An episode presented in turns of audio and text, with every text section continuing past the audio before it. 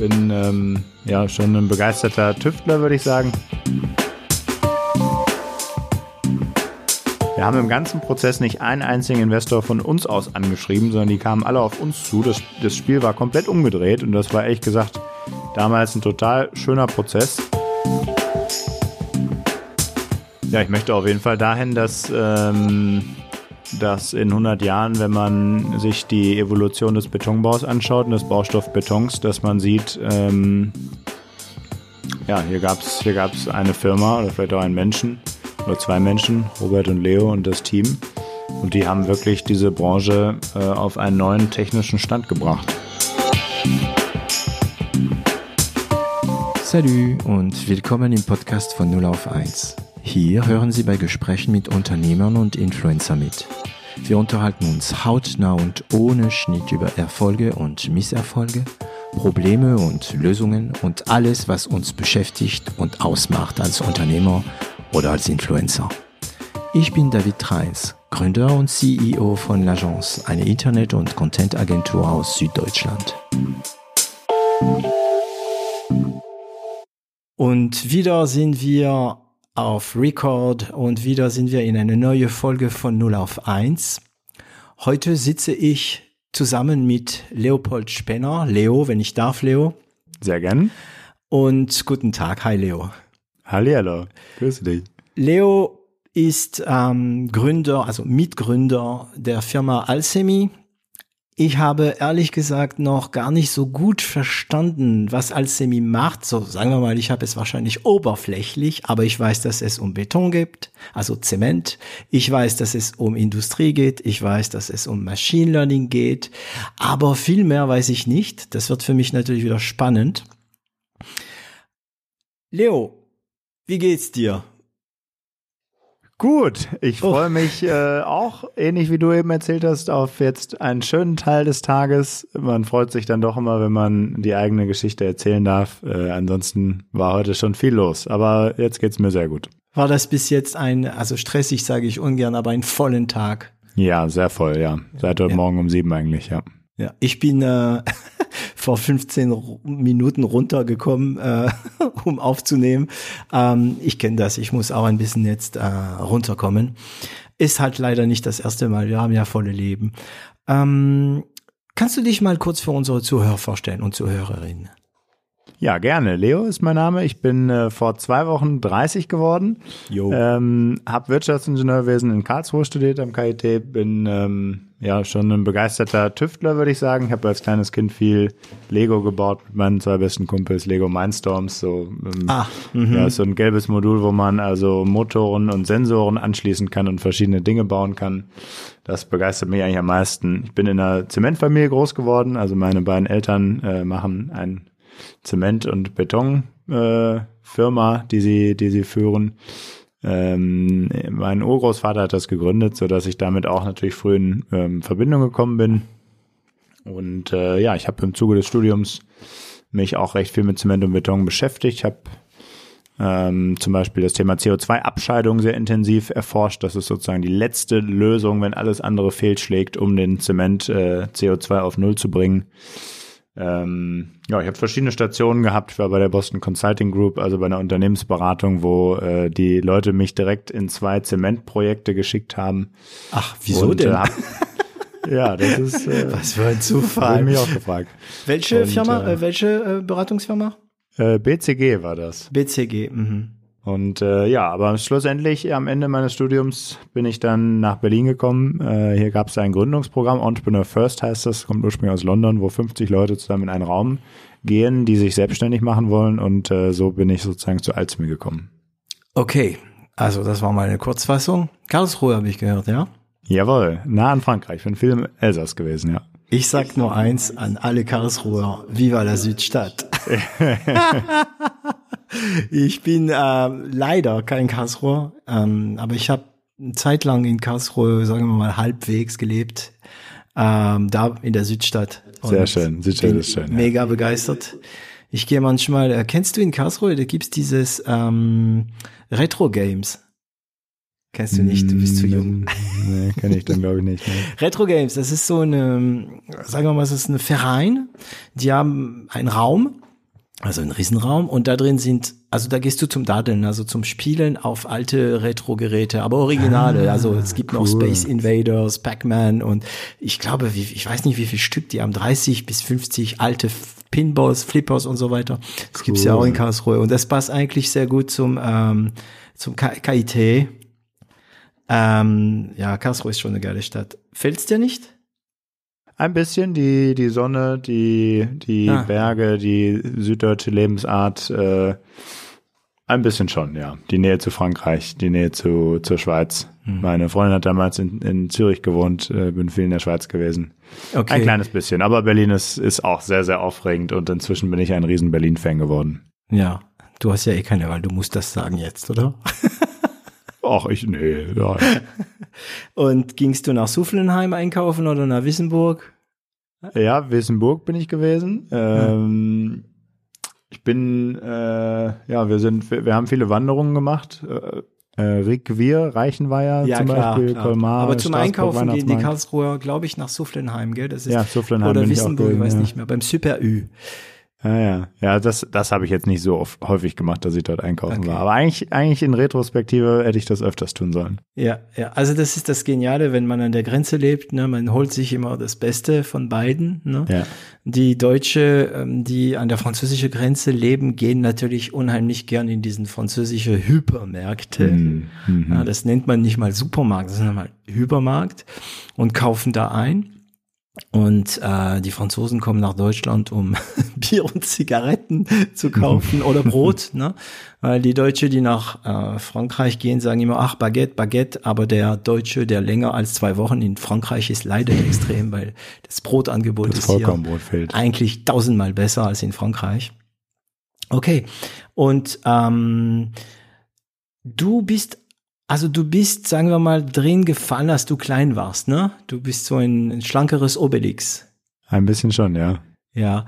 Ähm, also ich meine, sorry, aber Zement, das klingt nicht so wie etwas, was super spannend ist für, für normalen Mensch. Also ich meine, ich weiß, dass viele Sachen, die nach außen nicht spannend klingen, wenn man sich damit auseinandersetzt, wird man da reingezogen in ein äh, super interessantes Thema.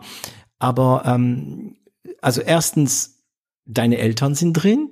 Zweitens, es klingt nicht so spannend. Wie, wie bist du da rein? Hattest du eine Wahl? Ja, ähnlich wie du erzählt hast. Ich bin auch reingeflutscht irgendwann nach und nach. Ähm, tatsächlich äh, habe ich mich schon nach dem, nach der, nach dem Abi, nach der, nach der Schule gefragt, ob mich das Thema zumindest generell interessiert oder nicht, weil natürlich mein Vater schon wissen wollte, meine Mutter, ob die die vierte Generation sozusagen in den Startlöchern steht oder ob, ob hier was ganz anderes ansteht. Und äh, bin ein halbes Jahr in ein Zementwerk in Bayern gegangen, die jetzt auch Kunde von uns sind.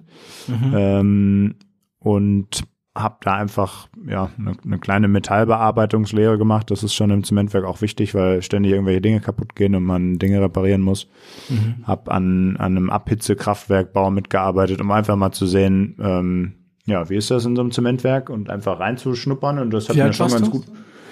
Ähm, da muss ich gewesen sein, ja, 18.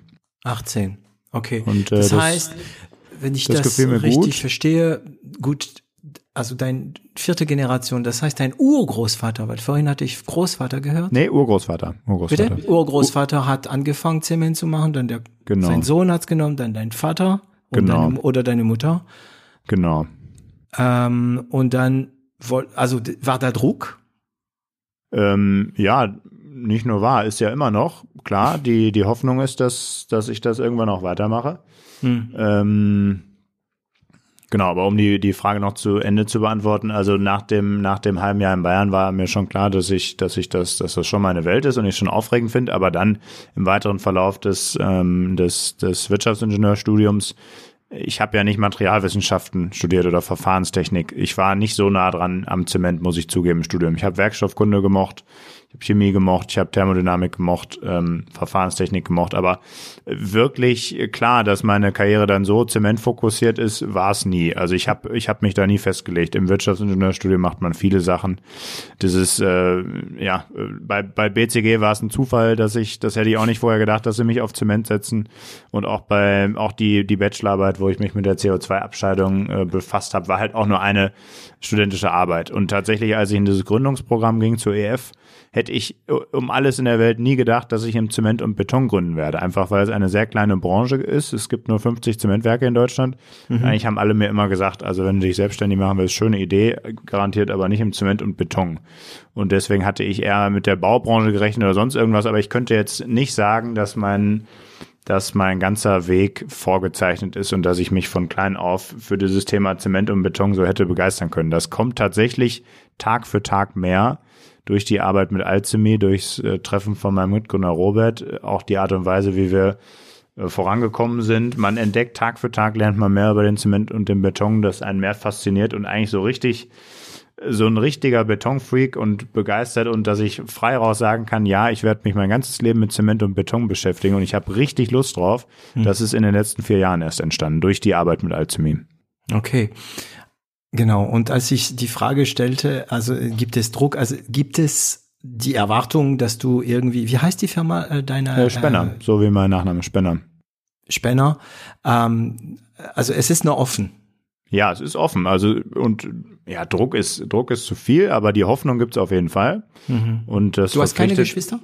Nee, ich habe keine Geschwister und äh, die Hoffnung ist, dass äh, ich sag mal, das Startup, ein Startup wie Alchemy, äh, außer das ist in den allerseltensten Fällen, dass es wie Facebook wird, dass man wirklich sein ganzes Leben lang sich damit beschäftigt. Mhm. Die wahrscheinliche Variante ist, dass ich das jetzt vielleicht noch fünf oder acht oder zehn oder zwölf Jahre mache, aber dann auch ähm, das Thema irgendwann das Kapitel auch geschlossen ist. Damit muss ich rechnen als Gründer, weil der Hauptteil unserer Firma bereits fremden Investoren gehört.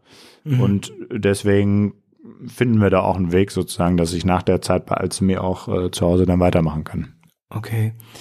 Ähm, ich, ich verfolge diesen Faden weiter. Du hast gesagt, also BCG, diese Beratungsfirma, mhm. hat dich direkt in so ein Zementprojekt. Mhm. Das heißt, die haben irgendwo gewusst, dass du da, dich damit auskennst.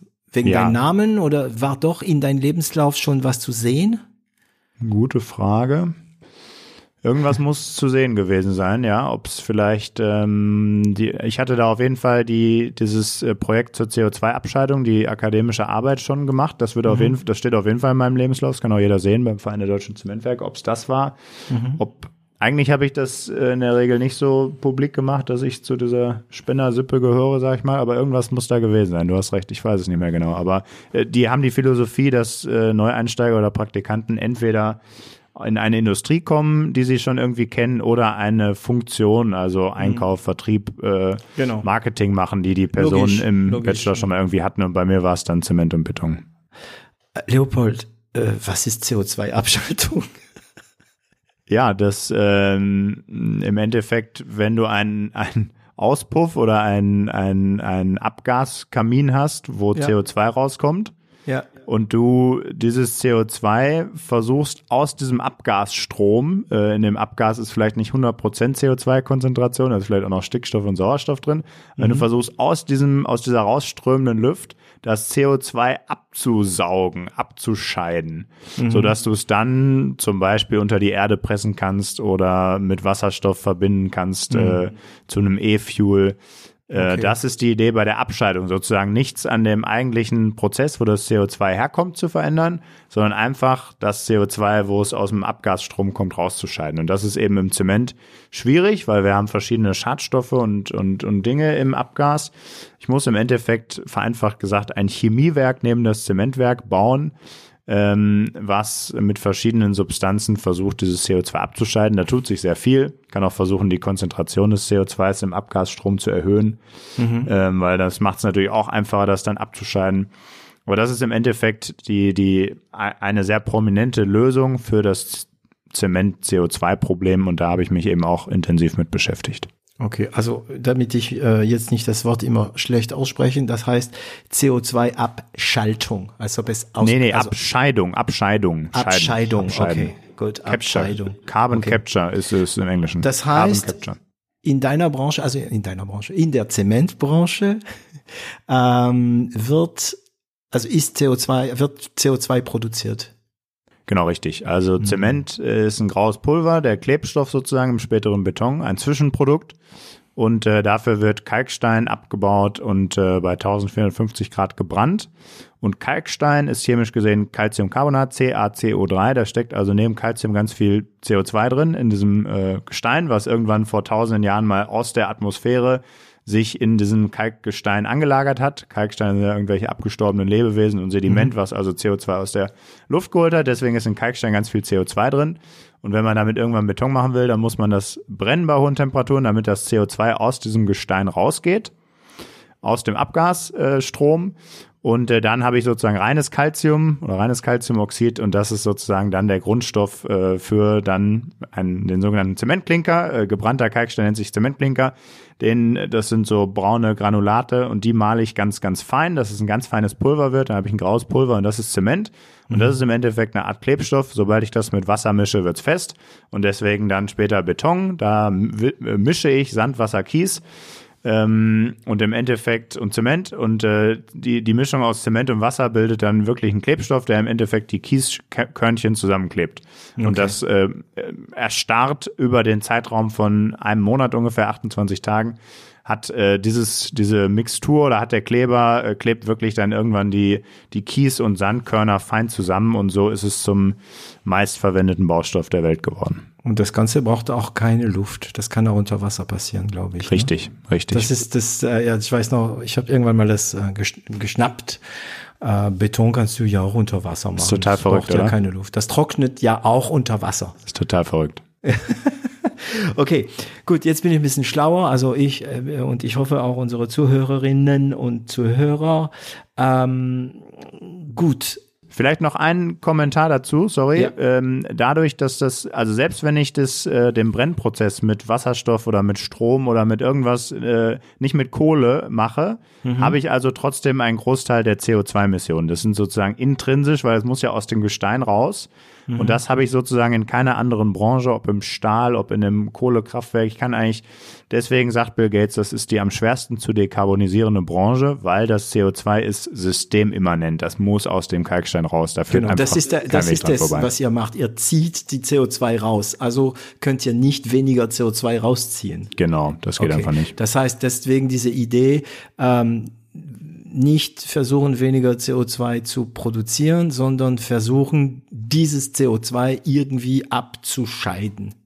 Ja, also das, das ist eine Notlösung. Ich würde es mhm. nicht Idee nennen, sondern das ist eigentlich eine Notlösung, das CO2 am Ende aus dem Abgasstrom abzuscheiden. Das ist ganz explizit nicht die Lösung, die wir mit Alzmi forcieren. Mhm. Es ist nicht die Lösung, die ihr forciert. Nein, es ist eine Notlösung, weil es ein immenser Aufwand ist, äh, das, ja. das CO2 abzuscheiden. Und was mache ich dann mit CO2? CO2 ist eine Substanz auf der Energieskala äh, in der Chemie ist das die absolut minderwertigste Substanz. Damit kannst du eigentlich nichts machen. Das ist ein Abfallprodukt. Mhm. Und äh, es zu verpressen unter der Erde ähm, hat eben auch seine Risiken ähm, in leeren Ölfeldern. Entschuldigung, und, äh, wie stelle ich mir das vor, das zu verpressen unter der Erde? Wird es dann zu, matt, zu ähm, wird es dann solid? Wie heißt es auf Deutsch? Solid, ja, fest, fest. Fest? Ja, also ich bin da kein Experte. Man kann es entweder in leere Erdgasfelder in Gasform pressen, aber es okay. gibt auch Firmen, die daran arbeiten, dass es pulverförmig wird oder ein Feststoff wird. Krass. Ähm, trotzdem ein einfach ein immenser Aufwand und äh, wir und und die andere Lösung, die häufig diskutiert wird, ist CO2 mit dem energiereichsten Molekül, was wir so haben, zu verbinden, nämlich mit dem Wasserstoff, der ja auch in der politischen Debatte sehr groß ist. Mhm. Und dann kann ich damit eben mit, mit diesem sehr energiereichen Wasserstoff und dem CO2 kann ich äh, ähm, ein E-Fuel im Endeffekt herstellen, ein, ein, äh, ein, ein, ein Treibstoff, der also mit abgeschiedenem CO2 und erneuerbar erzeugtem Wasserstoff da brauchst du Reaktoren dann dafür. So, da brauche ich eine Elektrolyse, da brauche ich mhm. enorme Mengen Strom, ich brauche eine CO2-Transportinfrastruktur, ich brauche eine Wasserstofftransportinfrastruktur, ich brauche diese Chemiewerke neben den Zementwerken. Es ist ein gigantischer Aufwand und ähm, deswegen sagen eigentlich alle, die sich mit Zement- und Betondekarbonisierung beschäftigen, das ist die Notlösung, der, mhm. die letzte Option für alles, was wir nicht auf anderen Wegen reduziert kriegen. Und da gibt es eben auch einen Blumenstrauß von Möglichkeiten. Man kann zum Beispiel versuchen, äh, Bauteile dünner zu planen, dass ich sozusagen mit weniger äh, Beton auskomme. Äh, man kann versuchen, die Betonrezeptur zu optimieren. Da gibt es äh, einen Effekt, dass ich, äh, dass der Wasser, der Wassergehalt die Mischung sehr verdünnt. Und wenn ich mit wenig Wasser betoniere, komme ich auf hohe Festigkeiten. Also ich kann daran spielen. Ähm, ich kann, ja, da gibt es einfach verschiedene Hebel. Mhm. Und aus rein technischer Sicht macht es Sinn, die Hebel, die am die, die geringsten Kosten haben und den höchsten Wirkungsgrad haben, äh, zuerst zu machen, bevor ich wirklich den, die Keule ansetze und das CO2 abscheide. Aber im Moment gibt's noch keine, keine Lösung, die verspricht, sonst auf Null zu kommen, äh, wenn ich nicht die Abscheidung am Ende habe. Okay. Gut. Also Studium fertig. Erstmal äh, in der Beratung gegangen. Ja, war ein Praktikum. Also ich war bin, ich bin genau, ich mhm. bin wirklich, also als das Studium fertig war, bin ich sofort nach Alzheimer äh, äh, nach äh, Berlin zum Entrepreneur First Programm gekommen. Okay, okay. Und im Praktikum, also dieser Wunsch zu gründen, also ja. Äh, hattest du den? War das intuitiv, weil du sowieso auf eine Unternehmerfamilie konnte? Hättest du dich zum Beispiel vorstellen können, in der Beratung eine Zeit lang zu arbeiten? Also der Wunsch war nicht immer da, sogar ganz im Gegenteil. Bis zum Beginn des Masters kannte ich, hatte ich das nicht im Kopf als Karriereoption. Äh, ich, ich habe da, hab das überhaupt nicht im Kopf gehabt, selbstständig machen, gründen, null mhm. Berührungspunkte mit gehabt im Studium. Und äh, dann gab es aber einen äh, ja, Familienbekannten, der hier im, im Berliner Startup-Ökosystem einen Hörgeräte-Startup gemacht hatte. Und ähm, über den bin ich irgendwie auf die Idee gekommen und dann habe ich eine Hochschulgruppe in Karlsruhe gefunden, die Pioniergarage, mhm. ähm, die ja gründungsinteressierte Leute einfach zusammenbringen möchte. Und mit dem bin ich auf einen Trip gegangen nach Indien, zwei Wochen Startup-Tour. Da haben wir jeden Tag in Indien drei Firmen angeschaut. Und das muss ich sagen, wie gesagt, ich hatte vorher null mit Startups zu tun. Und das hat mich unfassbar begeistert und motiviert und inspiriert. Da waren also ja ähm, Personen, die die wirklich ihr Leben aufs Spiel setzten in Indien, äh, Dinge entwickelten, sei es für die Stromversorgung, sei es für äh, Medizingeräte, die wirklich in Indien einen einen, einen riesen Fortschritt bringen mhm. und die wirklich mit ihrem ganzen Hab und Gut versuchen, da die Situation in Indien zu verbessern. Und man sah aber auch, dass die wirklich was bewegen können und und echt äh, eindrückliche Fortschritte machen. Und das hat mich so unfassbar begeistert. Ab der, ab den zwei Wochen war, war das mein Karrierewunsch. Ich habe auch ein Video davon gedreht, auch mhm. wenn ich das eigentlich nicht kann, äh, von unseren zwei Wochen da, was man auf YouTube finden kann, über unsere Pioniergarage Indien Tour. Ja, ja, kann man jetzt noch finden? Kann man finden, kann man ja. schauen. Da sieht man, glaube ich, auch die Begeisterung, die alle, wir waren zehn, zehn Leute aus Karlsruhe und wir haben alle so eine Begeisterung gehabt von der Woche. Was wären dann die Stichwörter, die man bei YouTube suchen sollte? Pioniergarage Indien Tour. Okay, ich guck mal kurz nebenher. Du kannst weiterreden. nee, das war am Ende, das war am Ende der Grund, ähm, wie der, wie der Traum entstanden ist. Okay, und da hat dich, ja, dann hast, da hast du sagst, sagen wir mal so mm, Blut, ge, Blut geleckt. Blut geleckt, ja. ja. Und dann bist du witzig, ne? Äh, es gibt viele Leute, die nach Indien gehen, um sich zu finden, aber nicht so. das ist eine ganz andere Art der Selbsterkennungstrieb, weil es war eigentlich gar kein Selbsterkennungstrieb. Er war nur dort, um zu sehen, was die da machen, oder? Ja, genau. Und äh, irgendwie hat, das ist interessant, ich bin sicher, dass einige Sachen, einige Leute, die ich kenne, die oft so in Indien sind, sagen würden, ja, du siehst, das ist die Wirkung von Indien aus, auf, auf uns Menschen. Naja. Okay, und dann bist du zurückgekommen, war das, das war vor oder nach der Praktikum?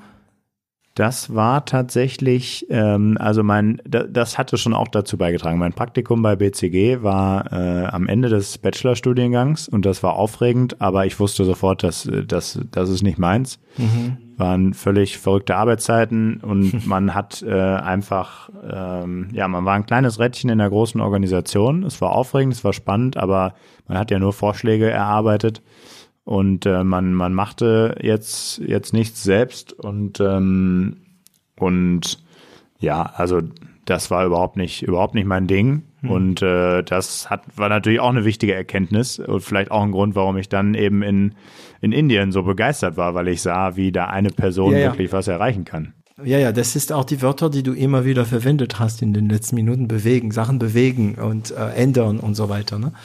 Ja, ich habe mit, ähm, also ich habe zur Beratung eine sehr ähm, schizophrene Beziehung, denn ich habe, ich war ja auch eine Zeit lang ähm, in der Beratung und ähm, ich habe die besten Sachen gesehen, sowie genau die schlechtesten. Ne? Also diese zum mm. Thema nur Vorschläge arbeiten, nur PowerPoint, mh, Folien zeigen, nur reden und nie konkret. Ja, aber ich habe ja auch Berater gesehen, die wirklich Firmen geholfen haben, über großen Probleme hinaus äh, zu wachsen. Ne? Äh, wir machen eine kurze Pause. So, wir sind wieder da. Wir hatten ein paar Probleme mit irgendwelchen Meldungen, die aufgetaucht sind und gepiepst haben. Das kennen wir ja. Aber das ist gelöst. Und wir waren in Indien. Für euch war das wahrscheinlich eine Sekunde, für uns hat es ein paar Minuten gedauert. Wir waren in Indien, diesen Nicht-Selbstfindung-Trip, der zu Selbstfindung geführt hat. Ähm, und ich sagte ja, dass ich ja eine etwas, ja, so zwiespaltige Erfahrungen gemacht habe mit, äh, mit, ähm, mit Beratung. War das konkret, was du gemacht hast in der Beratung oder war das äh, so ein bisschen, ja, wie soll ich sagen, PowerPoint-Folien durchblättern?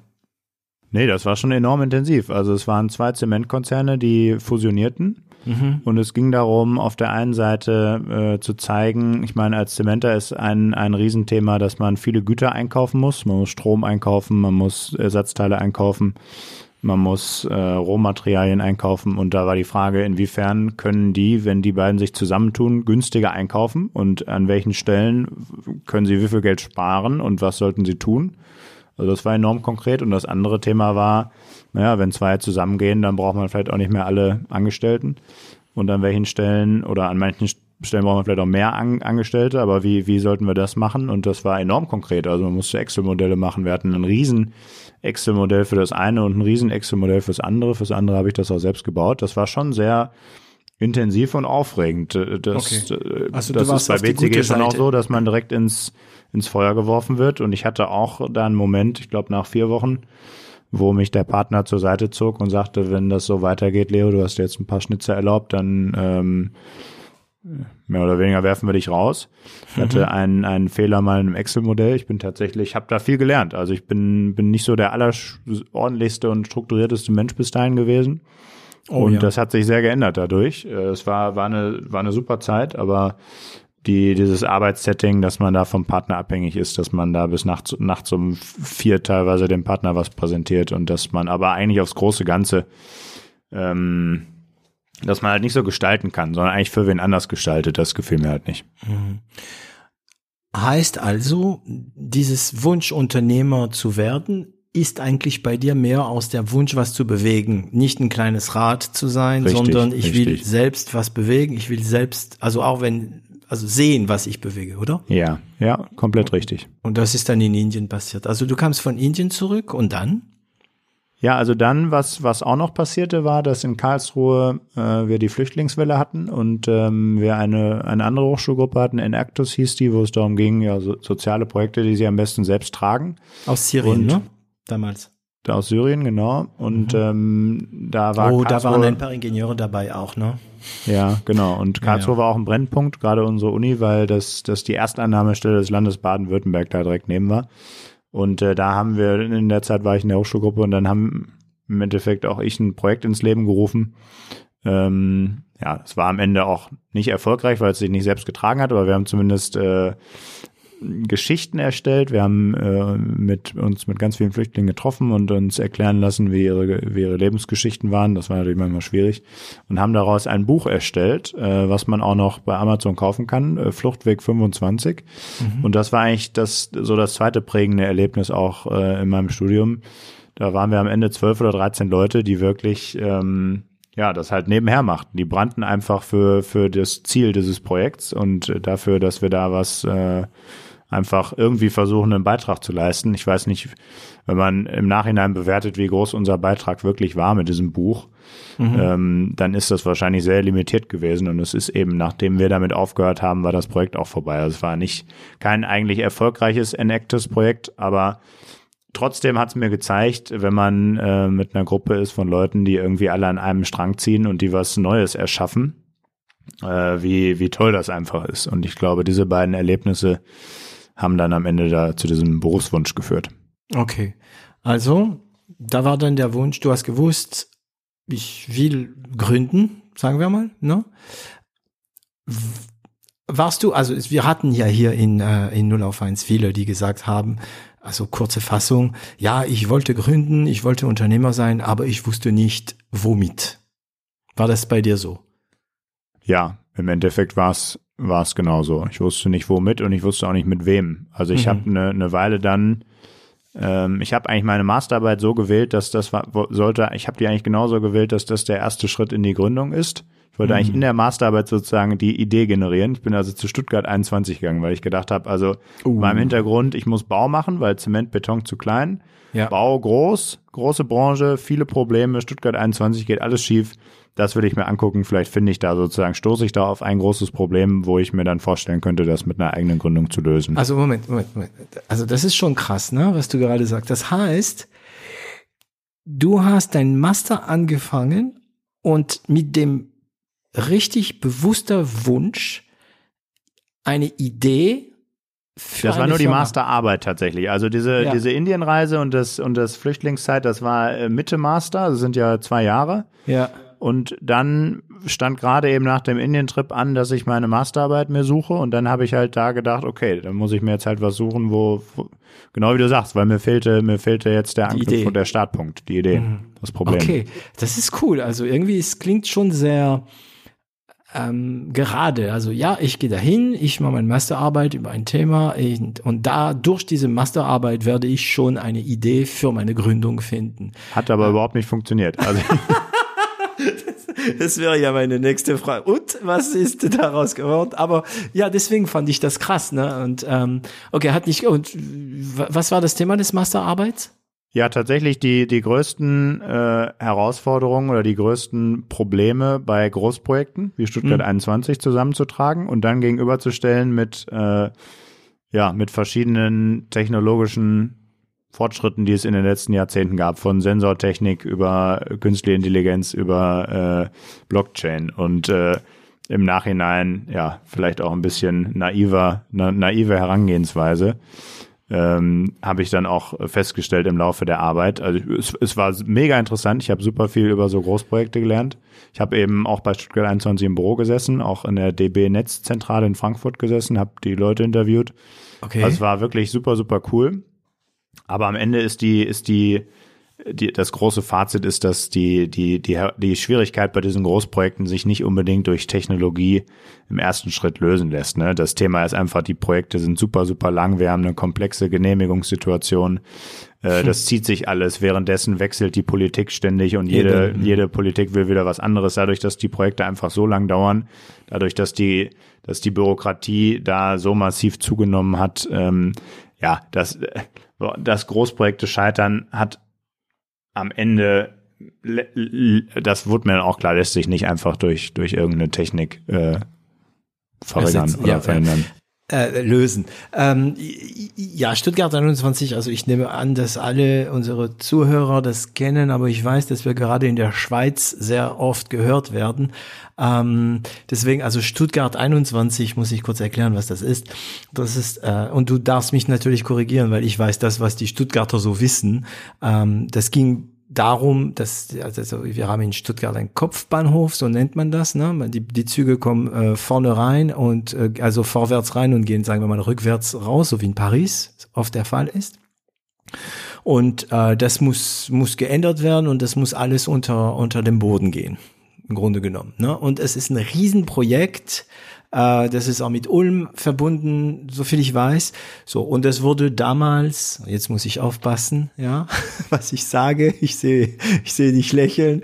Ähm, das war damals eigentlich wurde alles also abgeschlossen, also nicht abgeschlossen, sondern ausgemacht, alles müsste hätte los also alles hätte anfangen können, aber dann ist ähm, sind die Schwaben, die Stuttgarter und so weiter irgendwie extrem dagegen gewesen obwohl alles irgendwie demokratisch gelaufen ist, äh, sind teilweise auf der Straße gegangen, also teilweise jeden Montag gab es, also das war ein Chaos in Stuttgart, ne?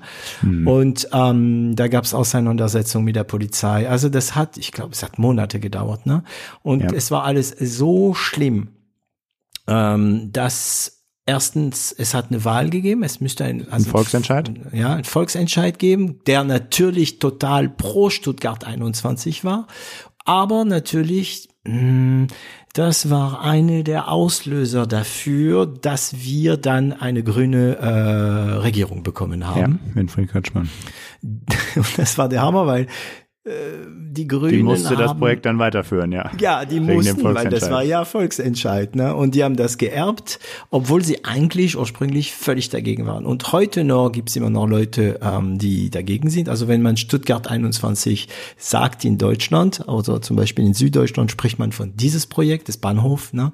Also passt ja auch zu Zement, Beton und, und, und. Und es ist ein Projekt natürlich, der auch extrem viele Probleme bereitet, weil, also Achtung, jetzt bin ich kein Spezialist, ist, weil die graben da und wissen nicht so ganz genau, was die drunter finden. Das ist sehr nass auch noch und ich glaube, demnächst haben sie wieder auch Probleme gehabt. Und es war angegeben ursprünglich mit, weißt du, wie viel Milliarden? Weiß ich nicht, aber das, das stimmt, was du sagst. Da ist Anhydrit im Boden, quellfähiges Material und das ist, wenn man gräbt und Tunnel baut, immer schwierig, weil wenn da Wasser reinkommt, dann äh, bläht sich das auf. Ja. Und das eigentlich Spannende an Stuttgart 21, finde ich, ist die Historie. Ich habe die Zahl nicht mehr genau im Kopf, aber ich meine 1960 oder so äh, mhm. gab es da die ersten Planungen. Und das mal nachzuvollziehen, wie das von 1960 bis 1970 bis 1980 ja. Äh, wirklich vorangeschritten ist und immer wieder umgeplant wurde. Und am Ende waren es, glaube ich, eine Masterarbeit von einer Studentin, die das finale Konzept war. Also es ist wirklich eine völlig skurrile Geschichte ähm, mit vielen Windungen und ähm, ja. Ja, echt, ich, echt, es war also in Stuttgart, man musste dafür oder dagegen sein. Es gab sogar, es ist der Hammer. Ich weiß es noch, ich saß mal, ähm, ich glaube im Schlesinger in Stuttgart, ist ein ziemlich bekanntes Café, ähm, mit einer Bekannte und sie war mega anti Stuttgart 21 und ähm, sie guckt die Bedienung und sagt, ich hätte gerne ein Widerstandsbier. es gab sogar Widerstandsbier, also gegen Stuttgart 21. Also, äh, liebe äh, Schweizer ähm, oder österreichische Zuhörer, wenn Sie mal ein deutsches Auto sehen mit Stuttgart 21 durchgestrichen, wissen Sie jetzt warum. Okay, und du warst mitten in diesen, ah nee, als du da kamst, war da schon, wie, also sagen wir mal, die, äh, die politische Ruhe war gekommen.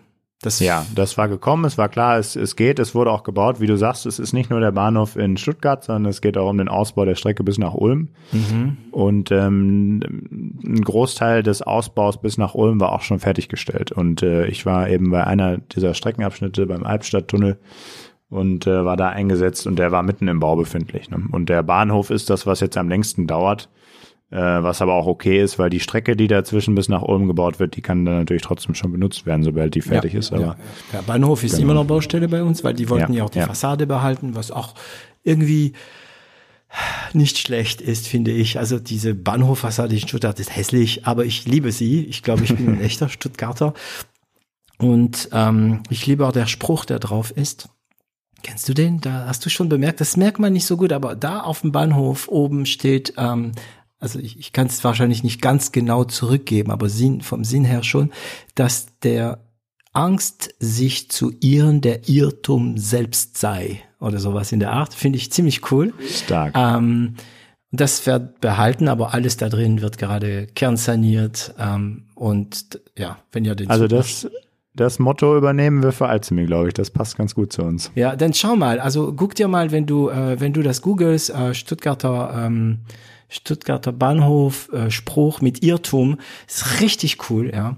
Und ich stand mal da und habe das entdeckt, so, also aus Neon ist das, aber das verschwindet fast. Ich hoffe, das lassen die drauf. Okay, also du warst da drin und ähm, hast dein Master dadurch abschließen können, aber deine Suche, der ja wohl in Indien angefangen hatte, ähm, nicht erfolgreich abgeschlossen. Nein, ich habe äh, währenddessen dann eben auch parallel versucht. Ähm, also es, es war schon so, dass ich auch ein paar Ideen durchaus schon hatte, äh, auch schon wahrscheinlich vorher und auch in der Masterarbeit noch ein paar mehr Ideen kamen. Mhm.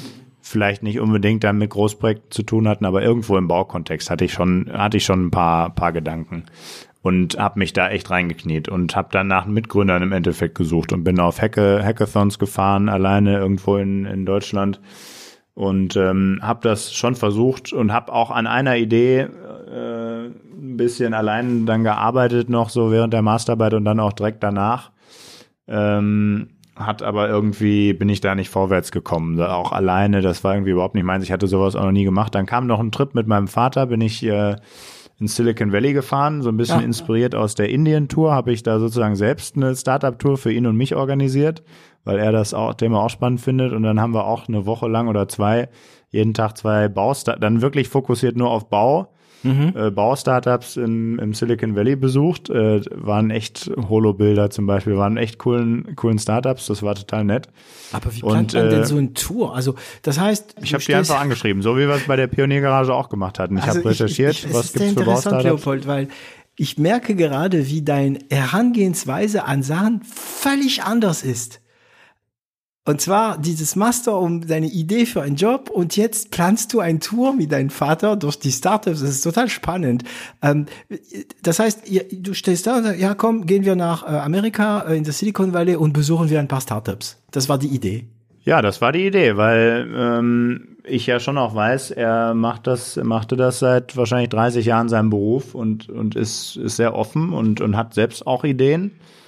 Und ich habe gedacht, dass äh, das hilft uns bestimmt. Und mhm. ähm, ich fand diese, diesen Trip nach Indien eben so cool. Und da habe ich gedacht, ja, also ähm, die besten Startups, wo man sich am meisten von abgucken kann äh, und die besten Ideen, zumindest laut meiner damaligen Ansicht, sind im Silicon Valley. Ich mhm. hatte auch einen Schulfreund, der damals da war, den ich eh besuchen wollte. Und so fügte sich das zusammen. Dann habe ich die okay. spannendsten Baustartups einfach kalt angeschrieben und äh, ah ja, genau, das wäre die nächste Frage gewesen. E das heißt, und angeschrieben und gesagt, hey, wir würden euch gerne besuchen und genau, von und sagen wir mal von von 100, die du angeschrieben hast, im Prozent, wie viel ähm, vielleicht 10 Prozent geantwortet oder 10, 20 Prozent, also es also es nicht kam alle. gut an. Okay, cool. Und dann Aber Genau, dann äh, das war auch ein wichtiger Baustein, glaube ich, weil tatsächlich in dem Trip ähm, ähm, haben mein Vater und ich natürlich auch nach jedem Besuch diskutiert. Ähm, und da sind schon auch noch mal eine ganze Reihe von, von Ideen gekommen. Und im, ich glaube, kurz vor dem Trip hatte mir ein Arbeitskollege äh, bei Stuttgart 21 lustigerweise von diesem Entrepreneur First Programm erzählt. Mhm. Ähm, und ab dem Moment wusste ich von diesem Programm. Und dann kam eben noch dieser Trip in Silicon Valley, wo ich auch noch ein paar Ideen da mit meinem Vater durch spielen konnte oder auch Ideen mhm. kamen. Und in diesem Urlaub habe ich mich dann beworben für dieses Entrepreneur First Programm.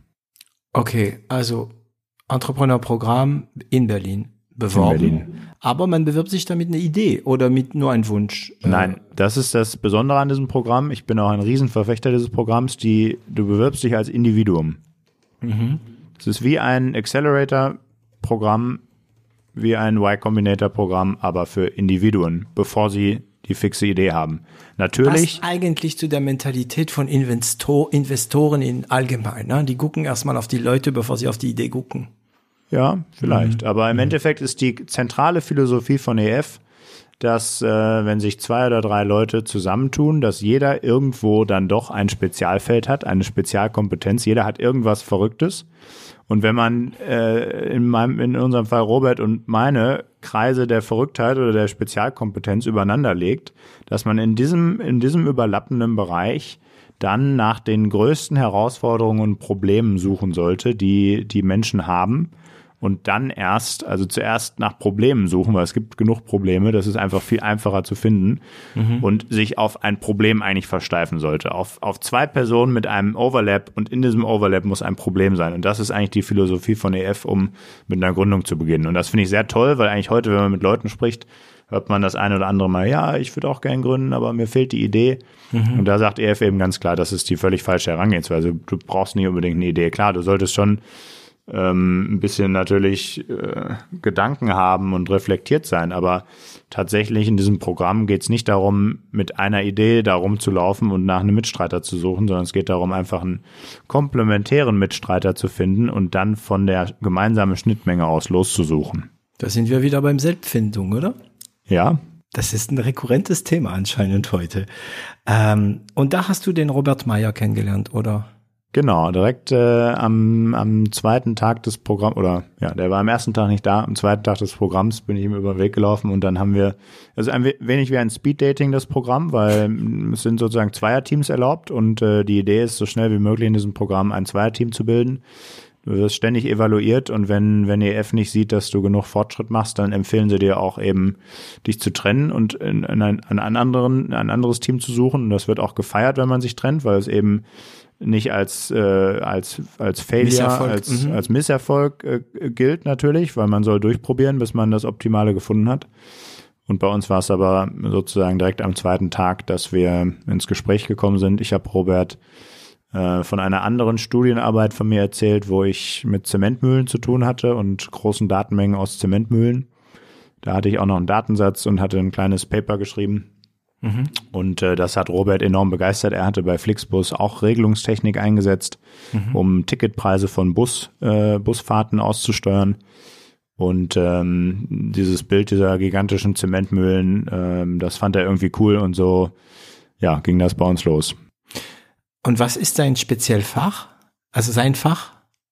Er hat ähm, Neurowissenschaften studiert, Neuroinformatik, okay. beziehungsweise äh, Neuroscience, ja, Neurowissenschaften in Osnabrück und dann ähm, seine Masterarbeit oder sein, sein Master und, und seine Promotion in Berlin gemacht am Bernstein Center und da das Katzengehirn simuliert. Eine Schnittstelle aus Neuroinformat, aus, aus Neurowissenschaften und Informatik, aber er hat dann auch schon viel Open Source Software entwickelt mhm. und ähm, ja, er ist Neuroinformatiker.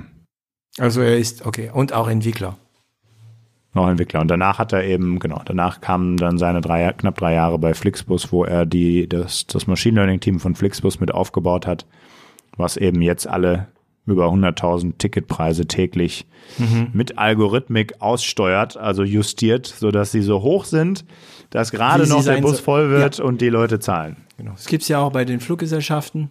Genau, genau, genau. Da haben die sich auch bedient von den Methoden von den Fluggesellschaften. Logisch, logisch. Äh, also sagen wir mal so, und das ist die Idee, ne? Du kamst, also ich weiß nicht, ob ich sagen darf, du kamst aus der Zement, weil. Bisschen, ja. Ja, also du hast ich habe also tatsächlich, Bau. ja, ja, ich hatte tatsächlich Praktika auch gemacht im Stahl.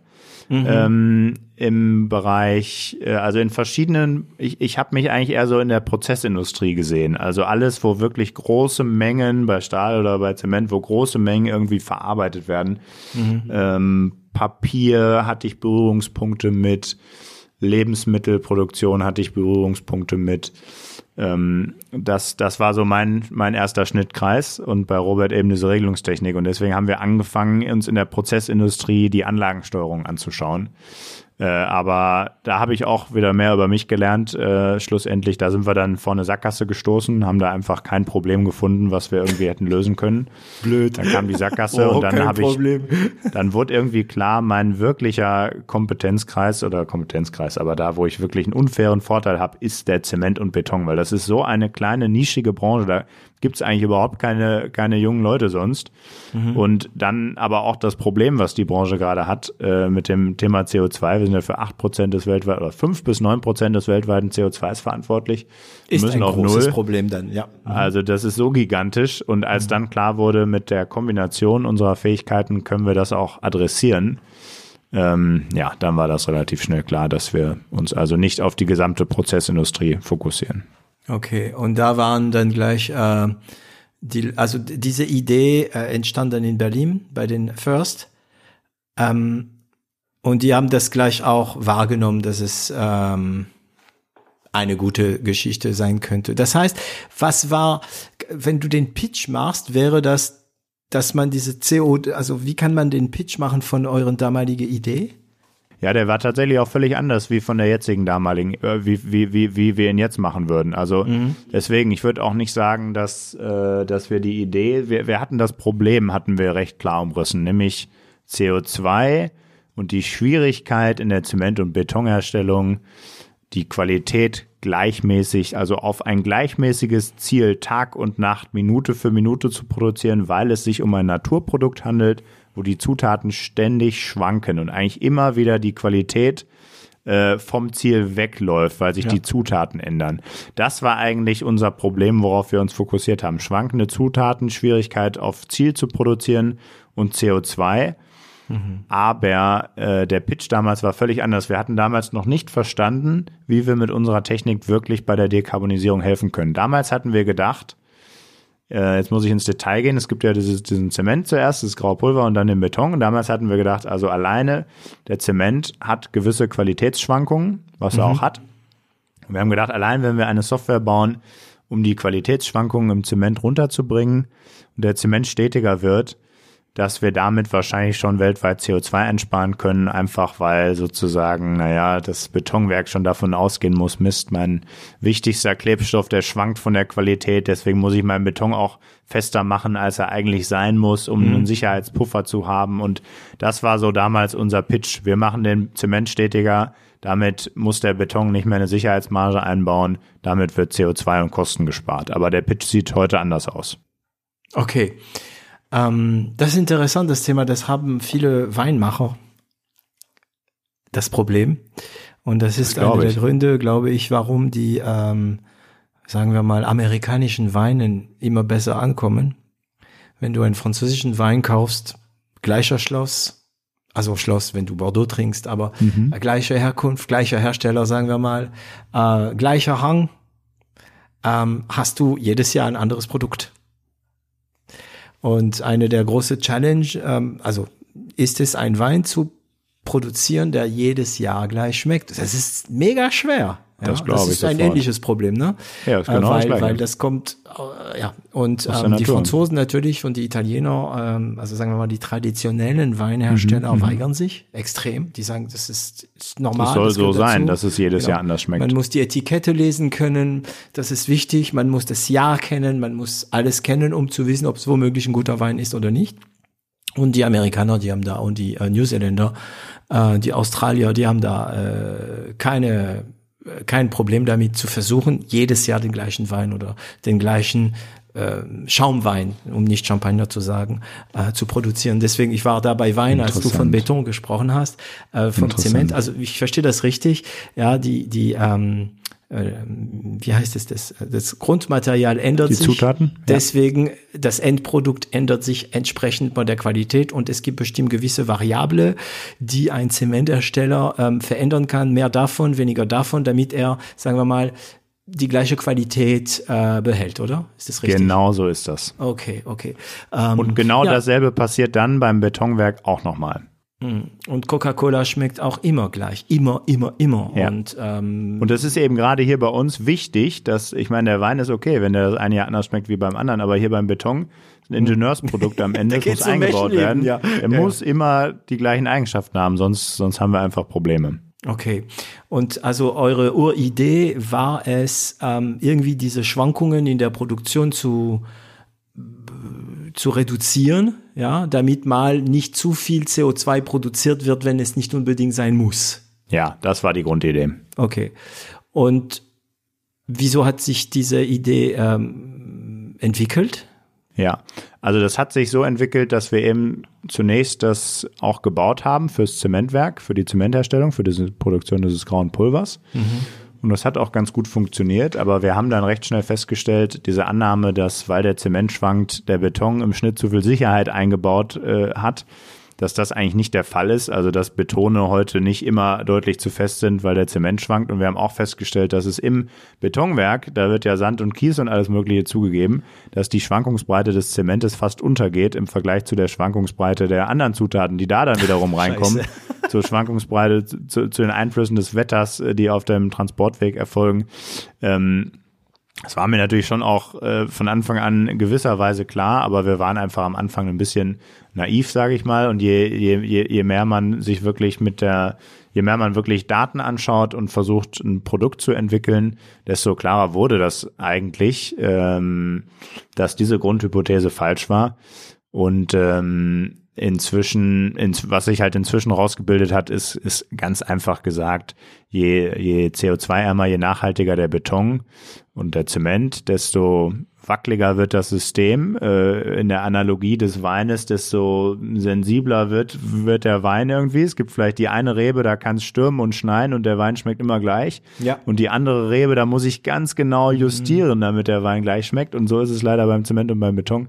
Je CO2-ärmer das wird, desto hochgezüchteter werden die Rezepte mhm. und desto schwieriger ist es, den auf Ziel zu bringen. Und deswegen haben wir irgendwann gelernt, ähm, ja, je, wenn wir das gut tun können, dann können wir einen riesen Beitrag leisten. Und es geht eben ja nicht nur darum, die, die Schwankungsbreite zu verringern, präziser zu werden, sondern auch darum, wie schafft man das denn? Das ist heute eben ein extrem manueller Prozess, wo auch die, der Fachkräftemangel zuschlägt. Und hm. äh, das ist also eben auch, wir haben uns so, so weiterentwickelt, dass wir uns nicht mehr nur aufs Reduzieren der Schwankungen fokussieren, sondern auch darum, wie können wir das denn effizienter machen, dass auch wir es automatisieren können und dass man auch mit dem veränderten Personal, wie es immer, immer mehr kommt, dass also sowohl mit weniger Personal oder anderem Personal und weniger Schwankungsbreite schafft. Mhm. Und äh, wir haben verstanden, es geht also, ähm, ja, unser Beitrag ist am Ende, dass wir den Werken helfen, sehr präzise zu werden und dabei können sie eben, das bringt sie in die Lage, auch sehr CO2-arme, sehr hochgezüchtete Rezepte, skalierbar 24-7, ohne große Probleme, ohne Reklamationen herstellen zu können. Und das machen die dann nicht mehr selbst, sondern das passiert automatisch. Das habt ihr dann automatisiert. Ja, und der Kern unserer Technik ist im Endeffekt, ähm, oder der Kern des Problems, ich meine, das wird beim Wein genau gleich sein. Wie messe ich denn die Qualität? Beim Wein muss ich ja schmecken. Äh, hm. ja, wahrscheinlich. Oder beim Wein noch schlimmer, da muss ich das ins Fass stellen und ich muss dann wahrscheinlich ein, ein halbes oder ein paar Monate warten, bis ich es überhaupt schmecken kann. Ja, es kann und sein, genauso das schmeckt nach einem Jahr nicht, aber nach drei total gut. So. Ja, ja, das ist ein, ja. Guck, die Qualitätskontrolle, wie kontrolliere ich das? Und genau dasselbe Problem haben wir im Zement und im Beton. Mhm. Ich weiß, äh, wenn ich den, den Beton habe jetzt als Beispiel, ich muss da erstmal einen Würfel von gießen und der braucht dann einen Monat, bis er fest wird. Und wie fest er wird, ist eben die zentrale Qualitätseigenschaft. Das heißt, die kann ich gar nicht im Moment der Produktion messen. Und das macht es einem heute fast unmöglich, diese kleinen feinen Eingriffe, die man eben tun muss, zu machen, weil ich sehe das Resultat erst einen Monat später oder mhm. mit Versuchen, die sehr aufwendig sind und wo ich eigentlich so viel Personal brauche, um diese Versuche ständig zu machen, dass ich es einfach gar nicht mache. Und die Voraussage ist nicht möglich, genau, das ist. Die Voraussage ist nicht möglich. Und da haben wir angesetzt, indem wir eben äh, Sensorik in die Zement- und Betonwerke bringen, beziehungsweise Sensorik nutzen, die es schon gibt, mhm. die irgendwie eine Aussagekraft zulässt über die Qualität, die sich einstellen wird. Und wenn man das erstmal hat, und ähm, die, die Qualität, die sich dann einen Monat später einstellen wird, prognostizieren kann, mhm. dann sieht man ja sofort, äh, was für Eingriffe muss ich denn tun, um auf Ziel zu kommen. Und dann kann man vielleicht auch die Eingriffe, die getan werden müssen, vorgeben. Und das tun wir inzwischen auch und dadurch dann die Automation auch schaffen, weil dann muss, muss keine Person mehr ständig äh, diese, diese, diese Werte nach 28 Tagen angucken und, mhm. äh, und, und sich überlegen, oh, wie ist denn die Tendenz gewesen vom letzten Wert, wo laufe ich hin und muss ich jetzt gegensteuern, muss ich nicht gegensteuern, mhm. sondern dann macht das jetzt im Endeffekt ein Algorithmus und der Mensch ähm, hat aber auch seine Stärken, indem er den Algorithmus feintunen kann. Ja, er, kann er kann sich mhm. anschauen, äh, wie über welchen Zeitraum glätte ich, was für Daten sollen da rein, was ist plausibel, was ist nicht plausibel. Also das ist eine Symbiose inzwischen geworden aus dem, was der, was der Mensch gut kann, nämlich äh, sein Prozesswissen einbringen und aus dem, was der Algorithmus gut kann, nämlich einfach äh, aus sehr vielen verschiedenen Datenquellen, also Sensorik, es, es sind eben am Ende 150 äh, Datenreihen, die reinflattern mhm. bei uns, die alle irgendwie eine Aussagekraft haben über die Qualität. Und eine Der Algorithmus kann sich die gut angucken und vergleichen mit in der Historie rausgekommenen äh, Messergebnissen mhm. und die Zusammenhänge versuchen zu lernen. Und, und aber ihr genau, braucht das ist doch, die Symbiose um das zu machen, also, also die Sensorik, das, also ich meine, Sensoren sind drin und messen, ne? Ihr braucht eine Datenbank, also oh, damit das Ganze funktioniert, und es funktioniert ja, sonst gäbe es euch nicht und es hätte keine Investition gegeben. Aber damit das Ganze funktioniert, braucht ihr eine Datenbank, bei denen diese ganzen Variable und variable Änderungen drin sind. Richtig. Diese Datenbank muss mit Daten gefüttert werden. Richtig. Und wo kommen die Daten her? Habt ihr dann selbst tausend Experimente gemacht oder wie habt ihr diese ja, Datenbank ich gefüttert? Ich verstehe es. Ähm, Nein, wir haben nicht tausend Experimente gemacht, sondern wir nehmen einfach die Daten, die sowieso von den Sensoren gemessen werden, einfach in Dauerschleife sozusagen. Wir nehmen den ganzen Tag 24-7 alle Daten, die gemessen werden von den Sensoren mhm. und die werden an uns geschickt über eine Schnittstelle. Mhm. Wir haben dann ein System interne Datenbankstruktur und auch eine Benennung, damit wir sozusagen bei allen Kunden äh, das im selben Format abspeichern können. Mhm. Und äh, das ist also die Sensorik, die fließt die ganze Zeit rein und dazu kommen eben auch Prüfergebnisse, weil diese manuellen Beprobungen wie das Schmecken des Weins, äh, mhm. im, im Zement und Beton macht man eben auch manuelle Versuche. Okay. Und die Ergebnisse äh, muss man schon, das erfordert die Norm, in gewissen Zyklen auch von jedem Zement und Beton, den man produziert, muss man den manuell beproben. Ja. Und diese Ergebnisse fließen auch bei uns mit rein. Denn wir wollen ja dann von den genau. Sensoren einen, äh, einen Zusammenhang zu den Qualitätsergebnissen herstellen. Mhm. Das heißt, wir nehmen einfach die Daten, die sowieso während der Produktion und während der Qualitätsüberwachung anfallen. Aber es hat bestimmt eine Zeit gedauert, bis ihr diese Daten habt. Genau, Weil richtig. Ihr Deswegen jetzt zum Prognostizieren. Das heißt, ihr habt ja diesen Monat mal ab und zu ja. auch warten müssen. Also ihr habt die Daten der Sensorik gehabt, habt dann diese 28 Tage warten müssen, bis der Beton dann gemessen und gewusst, okay, wenn das und das und das und das so eingestellt ist, kommt so ein Beton. Und das habt ihr wie lange gemacht? Ja, also tatsächlich ist ähm, äh, haben wir bei, bei, bei unseren zwei Softwareprodukten greifen wir vor allen Dingen auf Sensorik zurück, die schon installiert ist, auch schon mhm. seit mehreren Jahren. Das heißt, okay. wenn die Zusammenarbeit beginnt, beschaffen wir uns erstmal ein bis drei Jahre historische Daten, wo wir sowohl die Sensordaten als auch die Prüfergebnisse kriegen. Okay. Äh, mit der eigenen Sensorik, die wir wirklich einbauen, haben wir erst seit einem Jahr begonnen im Beton, in die Fahrmischer, in diese Autos, die, die mit der drehenden Trommel umherfahren. Das ist auch echt super, dass wir das gemacht haben. Und da braucht es natürlich, genau wie du sagst, einen gewissen Zeitraum, bis, bis man genug Daten gesammelt hat, um vernünftige Zusammenhänge herzustellen. Aber das ist da schon nach wenigen Tagen tatsächlich der Fall. Aber wenn ich gut verstehe, es gab schon Sensorik in der Branche. Genau. Es gab schon die Ergebnisse, die zu dieser Sensorik passen, aber noch keiner hatte, sie Daten, hatte diese Daten analysiert. Genau, noch keiner hat also es haben sicherlich auch Leute die Daten mal einmalig analysiert in einer Excel-Tabelle. Ja, voilà. Hm. Ähm, und es gibt auch einige Prozessingenieure bei unseren Kunden, die auch genau von dem System, was wir dann gebaut haben, auch schon geträumt haben. Äh, bei unserem ersten Kunden gab es auch zwei Ingenieure, die, die so eine ganz rudimentäre Version unserer Software auch auf Excel gebaut hatten. Mhm. Allerdings ähm, auch nur ein Teil davon. Das hat am Ende dann eine Prognose sozusagen angezeigt ähm, von einem Qualitätsparameter, den dann äh, die Leitstandfahrer auf Ziel halten sollten. Ja. Und wir haben es dann eben noch einen Schritt weiter getrieben, aber prinzipiell äh, gibt es die Gedanken äh, natürlich, weil das ist eine der größten Herausforderungen bei der Zement- und Betonherstellung. Und deswegen selbstverständlich haben sich da schon ganz, ganz, ganz viele schlaue Leute Gedanken drüber gemacht. Aber diese automatisierte Auswertung mit Machine Learning Methoden, die am Ende einfach äh, recht, recht simpel sind, sage ich mal, äh, die äh, das ständige Nachtrainieren, also immer wieder, wenn sich was verändert, den Algorithmus mit neuen Daten wieder mhm, zu füttern. füttern.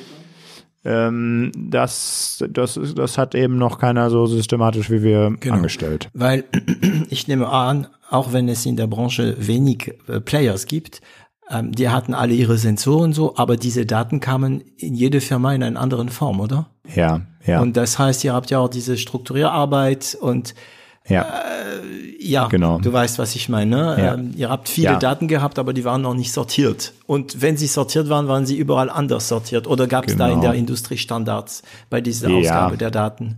Also eine, eine gewisse Sortierung gibt's schon, aber es ist schon noch ein bisschen Kuddelmuddel. Und gerade die Herausforderung, diese Daten in Echtzeit benutzen zu können, ist die Herausforderung. Mhm. Also das sind halt Systeme, Datenbanksysteme, wo die reinfließen, die sind überhaupt nicht dafür ausgelegt, dass es ein anderes System gibt, Mhm. was diese Daten in Echtzeit abrufen soll und irgendwas damit zu machen.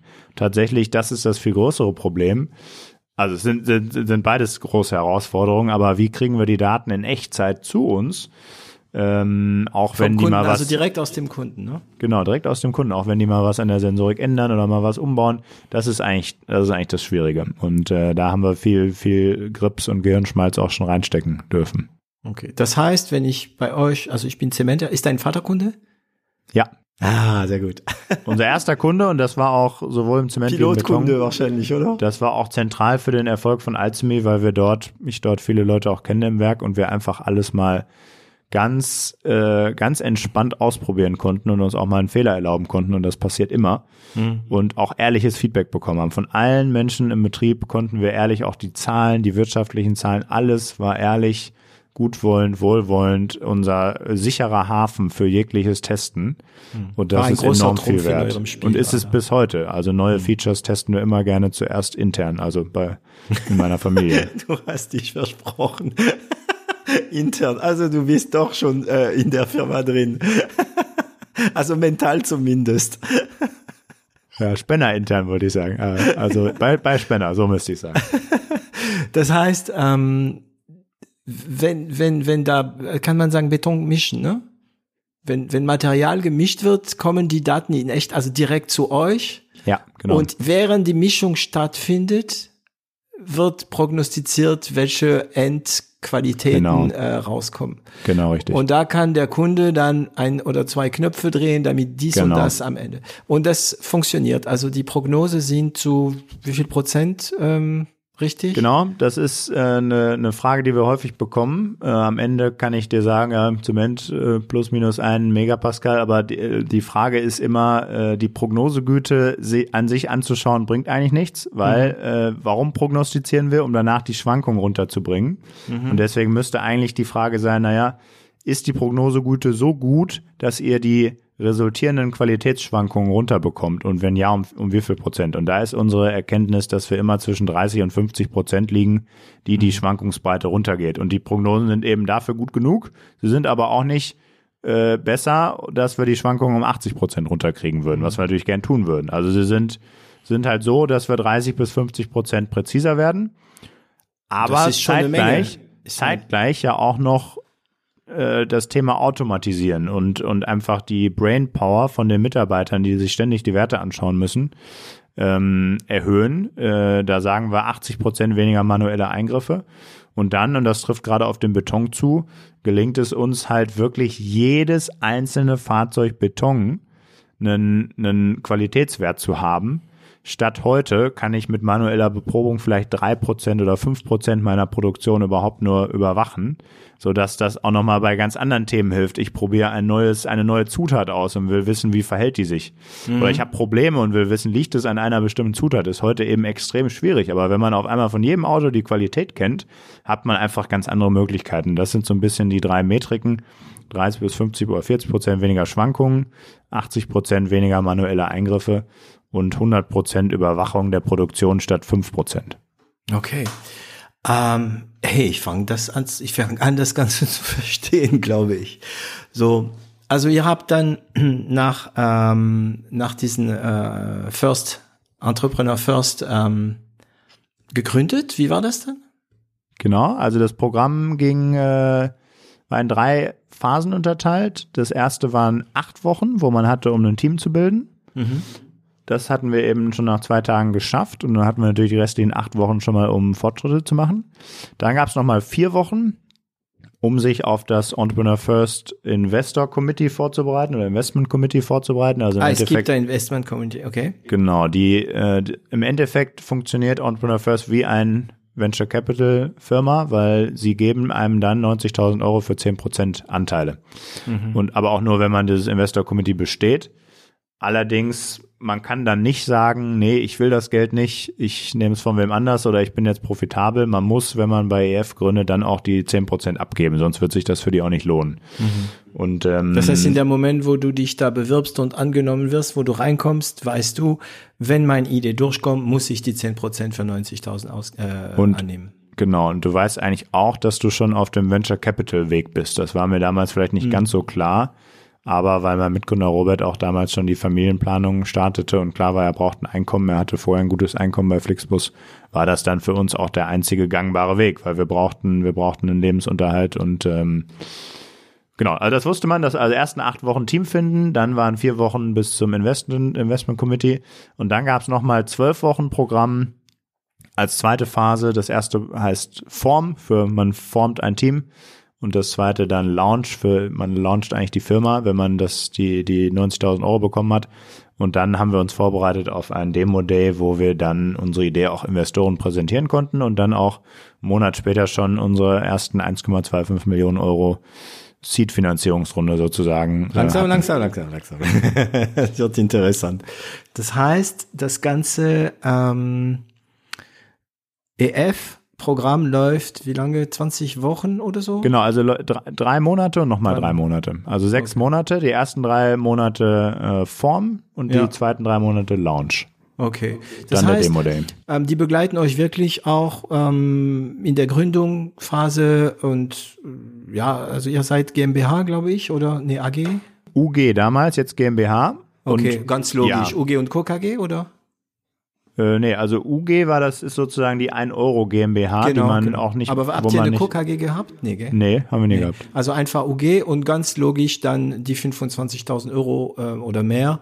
Genau. Und die Wandlung in eine GmbH. Genau. Mhm. Und, und da haben die euch beraten, macht erstmal eine UG und macht dann eine GmbH. Ja, haben sie haben sie, aber das war nicht der Hauptmehrwert. Der Hauptmehrwert war natürlich, dass sie diese 50 tollen Leute in den Raum gebracht haben, mhm. damit man sich finden konnte. Ohne EF würde ich Robert nicht kennen. Und der zweite Hauptmehrwert war, dass wir also da dann wirklich, das damals in Berlin waren, glaube ich, fünf EF-Leute. Das waren alles erfahrene Gründer hauptsächlich. Mhm. Und die haben uns halt wirklich Woche für Woche, jedes Individuum hatte einen EF-Coach und auch als Zweierteam hatten wir einen EF-Coach mit wöchentlichen Check-ins. Sie haben wirklich in einem Ampelsystem die ganzen Teams gegeneinander bewertet. Wer macht schnell schnellen Fortschritt, wer macht langsam, schnell kriegt grün, langsam kriegt rot. Und wir waren eine Woche auch mal auf gelb. Und das heißt, sie haben dieses, einfach dieses Programm, dieses, dieser. Zusammenhang mhm. zwischen den 50 Leuten in diesem Raum, der Wettbewerb auch zwischen den Teams und jede Woche war auch eine inhaltliche Fortbildung sozusagen. Wie spreche ich mit Kunden? Wie funktioniert äh, in Investoren? Wie, also wie sehr operative Geschichten da auch dann? Sehr ja. operative Geschichten. Also sie waren ein zentraler Teil unserer ersten Wochen. Wir haben ganz viel Wissen von denen aufgesaugt, weil Robert und ich hatten das ja noch nie gemacht. Mhm. Und ohne dieses Programm äh, wären wir nach drei Monaten nicht da gewesen, wo wir nach drei Monaten waren mhm. und hätten auch nie im Leben dann nach sechs Monaten schon 1,25 Millionen Euro einsammeln können. Das ist dann der dritte große Mehrwert. Dieser Demo-Day hätte ich, wir hatten überlegt, ob wir den gar nicht machen, weil wir uns nicht bereit fühlten. Ich bin mhm. im Nachhinein froh, dass wir ihn gemacht haben. Da waren tatsächlich 700 äh, renommierte Investoren in dem Raum und äh, ab dem Moment, wo wir da zwei Minuten den Vortrag hatten mhm. und das Fundraising offiziell losging, wir haben im ganzen Prozess nicht einen einzigen Investor von uns aus angeschrieben, sondern die kamen alle auf uns zu. Das, das Spiel war komplett umgedreht und das war ehrlich gesagt damals ein total schöner Prozess. Es ging total schnell. Ähm, und das, das muss man alles EF zuschreiben ähm, okay. und diesem Programm. Also wir verdanken diesem Programm alles. Okay. 1,5 Millionen dann nach sechs 1, Monaten? 1,25. 1,25. 1,25 Millionen. Wie viel Prozent? Kann ich dir nicht sagen. Habe ich vergessen. Ihr seid doch alle gleich. ja, ich habe ich hab auch die Frage. Also, also du hast ja gesagt, ihr seid ja schon äh, äh, nicht mehr mehrheitlich, ne? Ähm, Robert und, und du. Aber okay. Also es, es war, sagen wir mal so, die, Val die Valorisierung darfst du natürlich auch nicht geben. Aber, aber die, die war gut damals. Die war gut. Es war damals eine Zeit, 2019, äh, äh, die Zinsen waren niedrig, das Geld floss umher. Mhm. Äh, wir, wir hatten viel Nachfrage da. Es war, war eine gute Bewertung. Okay. Das Also heißt, ich kann sagen, ich glaube, wir, haben, zweistellige ich Millionen. glaub, wir haben 20 Prozent oder irgendwas in dem Bereich haben wir abgegeben, zwischen 22 und 18 Prozent, ich ah, weiß darfst nicht mehr genau. sagen. Okay. Also ihr wart so am Ende, also nach der Runde mit 1,25 Millionen wart ihr beide noch mit, sagen wir mal, mehr als 50 Prozent drin. Ja, viel, viel mehr. Nein, das war genau. Ja, Okay. Ähm, gut, das heißt, sechs Monate nach der, nicht mal Gründung, ne? also sechs Monate nach der. EF-Start, Ja. kriegt ihr 1,25 Millionen. Für was? Für das, also ich was meine halt, nicht in Prozent, sondern um was zu tun. ja, ne? ja. Ach so, um was zu tun. Ich dachte, du meintest, äh, was hatten wir bis dahin erreicht, um das Ja. überhaupt zu kriegen? Das Nee. auch, ja stimmt. Das auch. Ja, also wir hatten im Endeffekt ähm, einen ersten Prototypen gebaut, der schon bei Spender in Erwitte im Zementwerk lief. Ähm, und wir hatten drei Kunden, de denen wir ein Pilotprojekt verkauft hatten. Einer war, hatte glaube ich noch nicht unterschrieben dann, aber das passierte im Laufe des Projekts. Also wir hatten drei unterschriebene Pilotprojekte, die waren irgendwie jeweils so zwischen 8 und 15.000 Euro wert für irgendwie ein halbes Jahr oder so. Und Die zahlen ähm, monatlich, ne? Das ist, äh, die Kunden zahlen monatlich. ja, also das ist jetzt inzwischen alles ganz anders, aber damals für so ein Pilotprojekt ist eigentlich die Idee, dass eine Firma 10.000 Euro zahlt und dafür machen wir das Projekt äh, und, und zeigen, zeigen halt was. Das war damals eher der Deal. Und äh, das war im Endeffekt ähm, waren das unsere, das, was wir erreicht hatten, eben diese drei Pilotprojekte, ein Prototypen, der funktionierte, erste technische er Erkenntnisse, dass es funktionieren kann im Zementwerk und eben unser Team, was, Ja. wo irgendwie jedermann klar war, okay, der eine hat äh, im Endeffekt bei Flixbus was ganz ähnliches gebaut. Da ging es nicht darum, die Zementqualität und Betonqualität zu prognostizieren und dann die, die Einstellungen fein zu justieren, sondern der da ging es darum, zu prognostizieren, wie viele Leute in einen Bus gehen und dann den Preishebel zu adjustieren. Aber eigentlich genau dasselbe echtzeitfähige Machine Learning-Regelungstechniksystem. Und dann kommt auch noch einer dazu, der, der im Zement und Beton groß geworden ist. Das, also die, die Teamkombination, die, die Pilotprojekte, das, die, die Technik, das war, warum wir das Geld kriegten. Und natürlich auch, weil es mit CO2 zusammenhängt und jedermann irgendwie klar ist, okay, wenn Zement für fünf bis neun Prozent des weltweiten CO2s verantwortlich ist und wir da runter müssen, dann wird da einfach enorm viel passieren müssen. Und da werden Anbieter, die dabei helfen, werden, werden wichtig werden. Ja, und wir hatten den Auftrag damit, ähm, das, das Produkt weiterzubauen, Umsätze zu machen und äh, Leute einzustellen. Okay, und das habt gesagt. ihr dann gemacht. Das haben wir Räume gemietet, Leute eingestellt. Ja. Wann war das? 2000? Das war im Mai 2019 und bis das Geld auf dem Konto war, war es, glaube ich, Juni, Ende Juni 2019. Ist ein komisches Gefühl, ne? Wenn da auf einmal 1,25 Millionen auf dem Konto kam. War das so oder war das ein Extrakonto? Äh, Nee. Ihr, nee, das war wirklich, Ja. hier ist also das es Geld. war unser Commerzbankkonto und es war ein verdammt skurriles Gefühl, weil mit solchen großen Summen hatte man vorher äh, nie zu tun gehabt. Auch 90.000 Euro war schon ein total skurriles Gefühl. Screenshots gemacht? Ja, definitiv. Und Papa gezeigt. Guck mal. das nicht, das nicht. hat, hat ähm, also gibt es bei den Investoren ähm, Firmen aus der Branche, oder? Nein, Nein? also die erste Runde Investoren waren einfach sehr renommierte Technologieinvestoren, Venture Capital Firmen. Es war La Familia aus Berlin, Local Globe und First Mint aus England und Local Globe als Beispiel ist einer der ältesten äh, ältesten VC-Investoren aus London, ich glaube der, wo die höchste, der höchste Anteil an Firmen, in die die in der Seed-Phase investieren, auch die Series A schafft. Okay. Ähm, nicht, Also- nicht fokussiert auf irgendeine Branche, agnostisch. Alle, alle waren agnostisch. Okay. Und Branchenagnostisch. ähm, dann habt ihr mit diesem Geld, wie viele Leute habt ihr jetzt?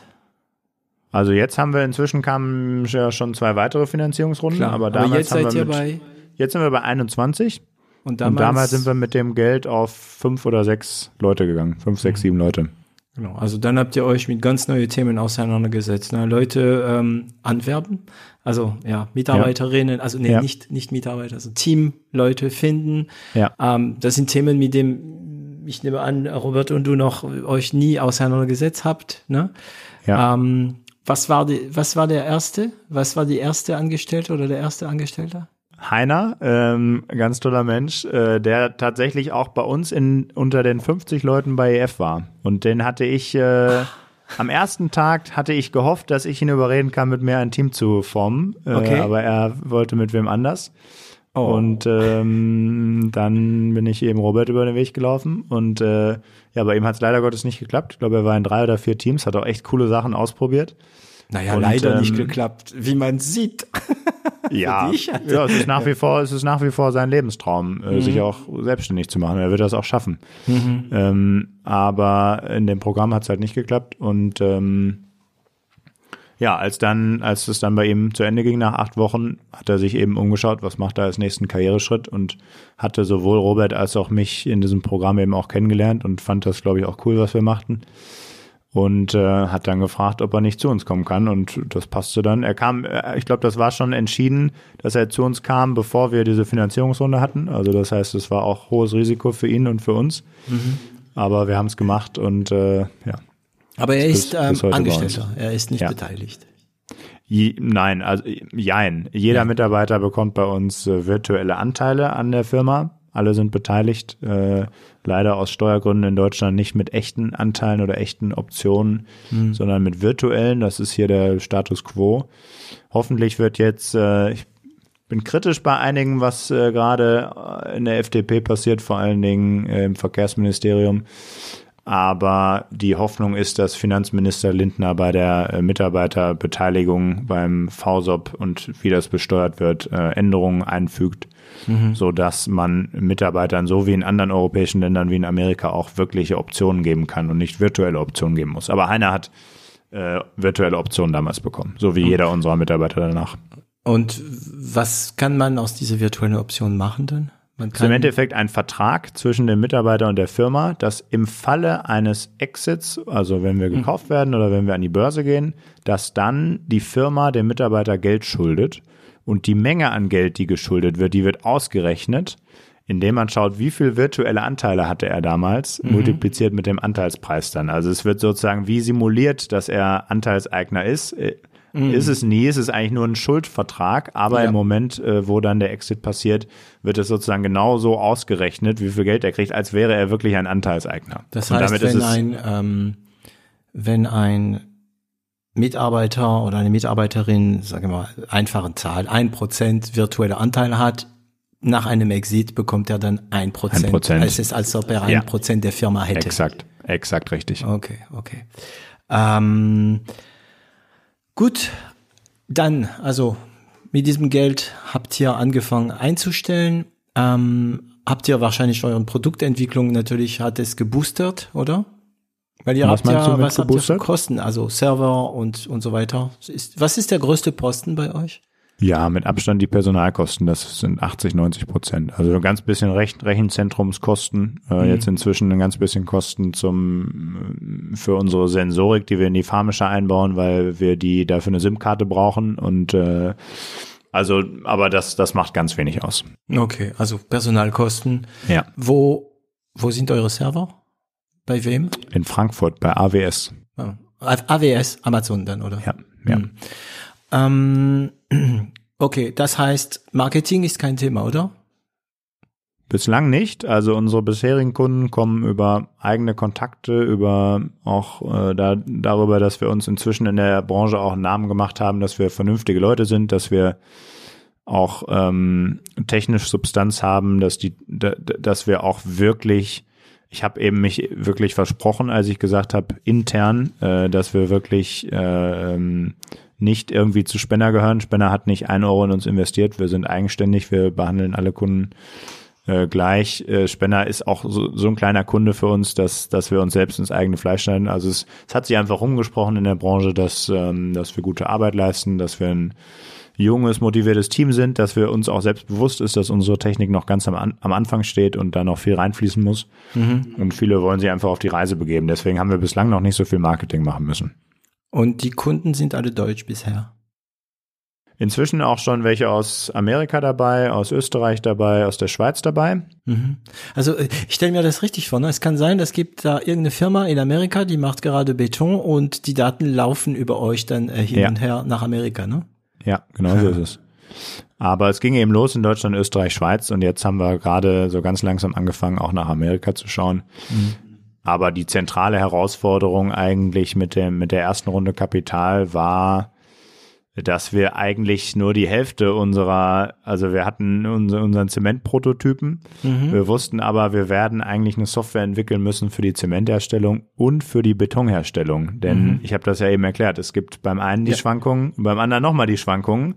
Und wenn am Ende der CO2-arme Beton auf die Baustelle äh, soll, dann muss beides gleichmäßig passieren. Mhm. Und, ähm, und vor allen Dingen haben wir gemerkt, dass gerade für für das Gelingen auch dieses, dieses zweite Produkt, die Software für Beton, die ist fast noch wichtiger, denn das ist der Prozess, der heute noch viel manueller passiert mhm. und wo die Schwankungen dann direkt auf die Baustelle treffen und direkt zur Reklamation führen und, und zu Problemen führen. Und deswegen mhm. mussten wir zwei Produkte bauen und verkaufen und nur beim ersten hatten wir einen Prototypen und es das gibt ja Zement. dieses, das war Zement und es gibt mhm. diesen schönen Begriff äh, Pilot, Pilotprojekt Fegefeuer Pilot Purgatory und das ist eben gerade bei so Industrieprojekten äh, ist das sehr häufig, dass man also irgendwas Cooles sich ausdenkt, dann ein Pilotprojekt macht und das dann versandet. Und das heißt, wir mussten eigentlich zwei Produkte wirklich äh, auf den Markt bringen und die mussten auch wirklich funktionieren, so dass wir bei mehreren Firmen diese gefährliche Pilotprojektphase auch sozusagen überleben und denen danach so den Mehrwert, denen danach so der Mehrwert klar ist. Kein Zementhersteller oder Betonhersteller wird Geld für eine Software kaufen, wenn er nicht sieht, dass das ein super gutes Geschäft für ihn ist. Mhm. Ähm, und das war eigentlich die große Herausforderung mit mit diesen ersten 1,25 Millionen Euro. Das wurde dann nochmal gestreckt. Dann haben wir im Dezember 2020 nochmal 2,25 bekommen.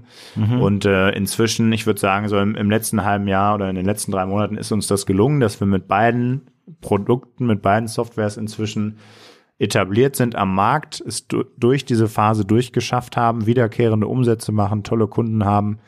Ähm, und raus aus dem Fegefeuer seid. Raus aus dem Fegefeuer. Mit beiden Software. Mit beiden Softwares. Wir haben auch demonstriert, und das, da haben wir jetzt noch gar nicht so drüber gesprochen, die Connection zwischen präziser Herstellung und, und gleichmäßiger Herstellung und CO2. Mhm. Wir haben also hier in Berlin ein Projekt gehabt, wo wir gesagt haben, pass auf, hier demonstrieren wir das mal. A, dass ein radikal CO2-reduzierter Zement und Beton funktioniert in einem Hochhaus. Mhm. Und B, wir wollen die Hypothese testen, ist das wirklich so, dass, dass es so schwer ist, den herzustellen und wenn die Qualität schwankt, dass man dann Probleme kriegt. Okay. Und genau das hat sich herausgestellt und in den letzten drei Wochen wurde hier in Berlin das neue Amazon-Hauptquartier, ein 140 Meter hoher Hochhaus, der Edge Eastside Tower, auch erfolgreich mit einem Beton betoniert, der ich glaube 55 Prozent weniger CO2 hat als das, was sozusagen sonst in solche Bauteile reingeht. Und da ist das Ende der Fahnenstange auch noch lange nicht erreicht. Mhm. Ähm, aber dass wir also durchs Fegefeuer durch waren und auch ganz klar gezeigt hatten, ja, man kann richtig CO2 sparen und unsere Technik braucht es auch dafür. Mhm. Das hat uns jetzt eigentlich aufs, aufs nächste Stadium gehievt und uns jetzt auch die Series A Finanzierungsrunde ermöglicht. Okay, in die Zukunft dann. Ja. Das heißt, ähm, gibt es so Zahlen, die euch im Kopf ja, schweben? also das ist alles unter Dach und Fach. Wir sind beim Notar gewesen. Äh, 10 Millionen Euro ist die, ist die Runde groß. Das Geld fließt diese Woche äh, oder es ist schon zu, zu Teilen, zu großen Teilen auf unserem Konto. Mhm. Und äh, das ist jetzt sozusagen das nächste Kapitel, was jetzt beginnt. Okay, 10 Millionen ist natürlich ähm, eine andere Liga. Also bis dahin hattet ihr äh, 3,5 plus 90.000 bekommen. Ja. Ne? Und noch ein paar Fördermittel, also ja, ja. so 3,85 glaube ich alles zusammen hatten wir bis dahin. Und jetzt 10 Millionen. Äh, ist die ja. Valorisierung dann äh, achtstellig schon? Ja, ist sie, ja. Ja, äh, dicke. Ja, Aber ja, noch nicht Fall. neunstellig. Doch. Noch nicht neunstellig, nee. Also nee, nicht über 100 Millionen. Nein. Nein, noch nicht. Noch nicht. Okay. Und darfst du sagen, wie viel ihr noch habt? Ähm. Ja, ganz grob. Also wir, wir haben immer noch ungefähr die Hälfte als, als ah, Gründer und wow. mit den Mitarbeitern. Oh, ich kann, wow, nicht schlecht, nicht schlecht. Okay. Und jetzt, ihr wisst schon, was ihr mit dem Geld machen werdet, oder? Da ist schon fest geplant, also fest geplant vielleicht nicht, aber ihr wisst schon, wo das Geld fließen wird. Ja, grundsätzlich schon. Ähm, hauptsächlich nach wie vor Softwareingenieure. Klar klar. Und Softwareentwicklung, ne? Damit und aber jetzt auch in den Aufbau eines Vertriebsteams. Wir haben, mhm, wie gesagt, Marketing. bislang nicht nur Marketing nicht gemacht, sondern auch Vertrieb eigentlich fast nicht gemacht. Mhm. Wir hatten keine Person, die das gemacht hat. Das, das hat eine Mitarbeiterin und ich so mit zehn Prozent unserer Zeit vielleicht gemacht. Mhm. Und ähm, das ist eben auch ein wichtiger Baustein jetzt. Okay. Wow, okay, also jetzt ähm, seid ihr da mit Alzemi. Es ist fest, also es gibt auch eine Gebäude. Ihr habt nachgewiesen, ihr seid aus der Fegefeuer. Das Geld, was jetzt kommt, ist eigentlich, mh, ich, ja, ich kann mir vorstellen, dass wir diese 10 Millionen, die Investoren viel weniger bekommen haben als Ja. erstmal ähm, die 90.000 Ja. ähm, prozentual und als, Ja. als bei den zwei anderen Investitionen. Ähm, was, ähm, welcher Bereich also in, diesen, in deinen Unternehmer, in Unternehmerleben, was, was war für dich am schwierigsten? Also wo hattest du wirklich keine Ahnung? Also keine Ahnung, das kann sein ähm, Human Resources oder Buchhaltung oder Vertrag. Also gibt es einen Bereich, wo du wirklich beißen musst und denkst, oh ey, pff, da habe ich keinen Plan und keinen Bock. Ja, eigentlich ähm, ganz viele Bereiche, aber der Bereich, der mir am schwersten fällt, ich würde nicht sagen, dass ich da keinen Bock drauf habe, ganz Mhm. im Gegenteil, aber ich muss wirklich beißen und kämpfen und mich selbst motivieren, mich da auch weiterzuentwickeln, ist eigentlich das Thema alles so interne im Team, wenn es darum geht, mit, mit Mitarbeitern zusammenzuarbeiten, sie zu betreuen oder Hilfestellung zu leisten, unser Team zu organisieren, wie, wie, wie arbeiten wir zusammen, wie sehen die Teams aus, äh, reinzuhören ins Team, wo was wie läuft. Das sind eigentlich die Themen, die mir wirklich schwer fallen und ähm, wo ich Gibst du's wirklich ab, oder? muss. Kann ich nicht abgeben. Ähm, und, und mir macht's auch Spaß und ich möchte mich da auch weiterentwickeln. Deswegen, äh, also wir, wir werden uns jetzt äh, externe äh, Hilfe, äh, externe Hilfe haben wir schon immer gehabt, aber eine, ein, eine Person einstellen, die für Personalthemen verantwortlich ist und für die Kultur verantwortlich ist. Also HR. Mhm. Ja, HR hört sich immer so, wir, nennen es People, Head of People. Ja, das würde, ähm, das würde ähm, ein Gast von mir sehr gefallen, der gesagt hat, ähm, äh, es, Menschen sind keine Ressourcen. Ich glaube, das war Ja. der Mike Lever von Bridge. One. Menschen sind Genau. keine Ressourcen. Also Menschen so, sind so. Ja, nach so genau, einer People. Person suchen wir, die, die dann auch bei manchen Themen assistiert. Mhm. Aber schlussendlich, dass wir uns überlegen, wie muss das Team aufgestellt sein und, äh, und auch den Mitarbeitern, mit denen wir direkt zusammenarbeiten, Mhm. Feedback geben und, und auch Feedback bekommen und gegenseitig gut zusammenarbeiten und unsere Aufgaben gut delegieren, das, das kann man ja nicht abgeben. Kannst du delegieren? Also, delegieren, kannst das, du, du musst ja, aber ähm, kannst du das gut oder? Das kann ich, glaube ich. Ja, ich dachte zwischendurch, ich könnte es gut, bin mir jetzt aber auch nicht mehr sicher. Bei manchen Sachen kann ich es gut, bei Sachen, die, wo ich weiß, dass die Person auch alle Skills hat, um oder vielleicht sogar in, in, in der in der Hinsicht äh, besser ist als ich oder mehr erfahren ist, dann kann ich es total easy. Bei Themen, wo ich merke, die, der Person fehlt noch was ähm, und, und wenn ich es abgebe, dann wird's lange nicht so gut und vielleicht Ja. dann auch so, dass wir nicht weiterkommen, dann kann ich es sehr schlecht. Ja, also delegieren zu können heißt auch, dass man auch manche Sachen nicht delegiert, glaube ich. Ne? Und wenn dein Mehrwert in einem bestimmten Bereich größer ist, dann wartest du, bis du die richtige Person ähm, bekommst. Wie sehr äh, bist du noch ins Operative? Das ist von Woche zu Woche fast anders. Ähm, die letzten, die letzten Monate waren eben wirklich Fundraising. Da habe ich den ganzen Tag nichts anderes gemacht, als mit Investoren gesprochen. Und da habe ich im Operativen vielleicht fünf Prozent gemacht. Und vorm Fundraising habe ich, war, war, war fast alles operativ. Ähm, Das Tagesgeschäft und so weiter, ne? also Tagesgeschäft und so weiter. Ähm, also als sozusagen, ich, wir haben immer diese drei Ebenen. Mache ich was als, als wirklich individueller Kontribut, äh, Beitragender zu einer Aufgabe? Also mache ich wirklich irgendwas selbst? Bin ich irgendwo mit eingebunden in den Themen oder bin ich am Ende doch nur verantwortlich dafür? Und äh, am Ende, bevor ich das Fundraising gemacht habe, war fast 100 Prozent bei mir, dass ich wirklich auf den unteren beiden Ebenen entweder Dinge komplett selbst gemacht habe oder bei Dingen involviert war, weil wir eben dieses Betonprodukt, die, die zweite Software bauen mussten und da war am Anfang überhaupt nicht klar, da hört sich immer so einfach an, ähm, wie bauen wir die eigentlich? Was für Daten brauchen wir? Was prognostizieren wir eigentlich genau? Wie können wir dem, äh, wie, ja, also wie, wie schaffen wir es, den Prozess zu automatisieren und verstetigen? Das war völlig unklar. Und da bin ich wirklich selbst in die Betonwerke gefahren, äh, habe mit den Leuten gesprochen, habe mir die Daten angeguckt. Also es war wirklich vorm Fundraising war es fast komplett operativ. Mhm. Und während des Fundraisings äh, habe ich operativ wirklich alles abgegeben, weil sonst hätte ich nicht das, das, das Fundraising machen hast, können. äh, die Ja, es ist immer ein Leute schmerzhafter Prozess. Es ist ein schmerzhafter Prozess und das fehlte am Ende jetzt auch. Okay. Und jetzt dreht sich's wieder um. Jetzt ist das Fundraising vorbei, jetzt wird's wieder operativer. mhm. Dann und gehst du wieder ins Motor rein. Ja, wieder in den Motor rein jetzt. Also das ist schon, aber so ist es halt leider. Mhm. Aber jetzt könntest du dich dann peu à peu wahrscheinlich durch die, also die letzte Investition werdet ihr wahrscheinlich auch wieder in äh, Menschen investieren. Ja. Ähm, da, ja, ich kann mir vorstellen, dass es nicht so einfach ist, weil mh, ihr ihr seid, also du bist eine Mischung aus zwei Branchen, aus verschiedene Sachen. Also sagen wir mal, äh, du und Robert, ihr seid eine Mischung und eine Art Schweizer Messer ne, für diese zwei Mhm. Branchen. Und die Branche gab's ja nicht vorher. Nee. Das heißt, nicht. es gibt keine Leute mit Erfahrung. Ja, so ist das. Genau so ist das. Entweder Das hast macht, du Leute, die sich mit Zement super auskennen, oder du hast, oder mit Beton, oder du hast Leute, die sich mit Software Engineering, Machine Learning auskennen, aber die Mischung aus beiden gibt's nicht. Die gibt's werden von euch produziert.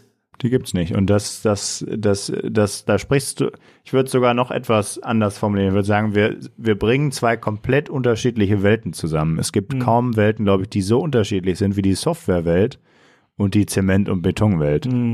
Und das ist die Idee, eigentlich die Uridee von äh, First Entrepreneur. Also das ist wirklich das, ein die, bisschen, die ja, vermischen und ihr bisschen. seid das Erguss, das perfekte Erguss von, äh, von, ja, okay. Aber deswegen ist es eben immer riskant, wenn wir jetzt versuchen würden, jemanden aus der, wir hatten einmal wirklich einen Praktikanten, wirklich richtig aus der Betonwelt, Ausbildung gemacht äh, äh, in Selb, das ist die Hochburg für Betonprüfer äh, oder für Baustoffprüfer Ausbildungen.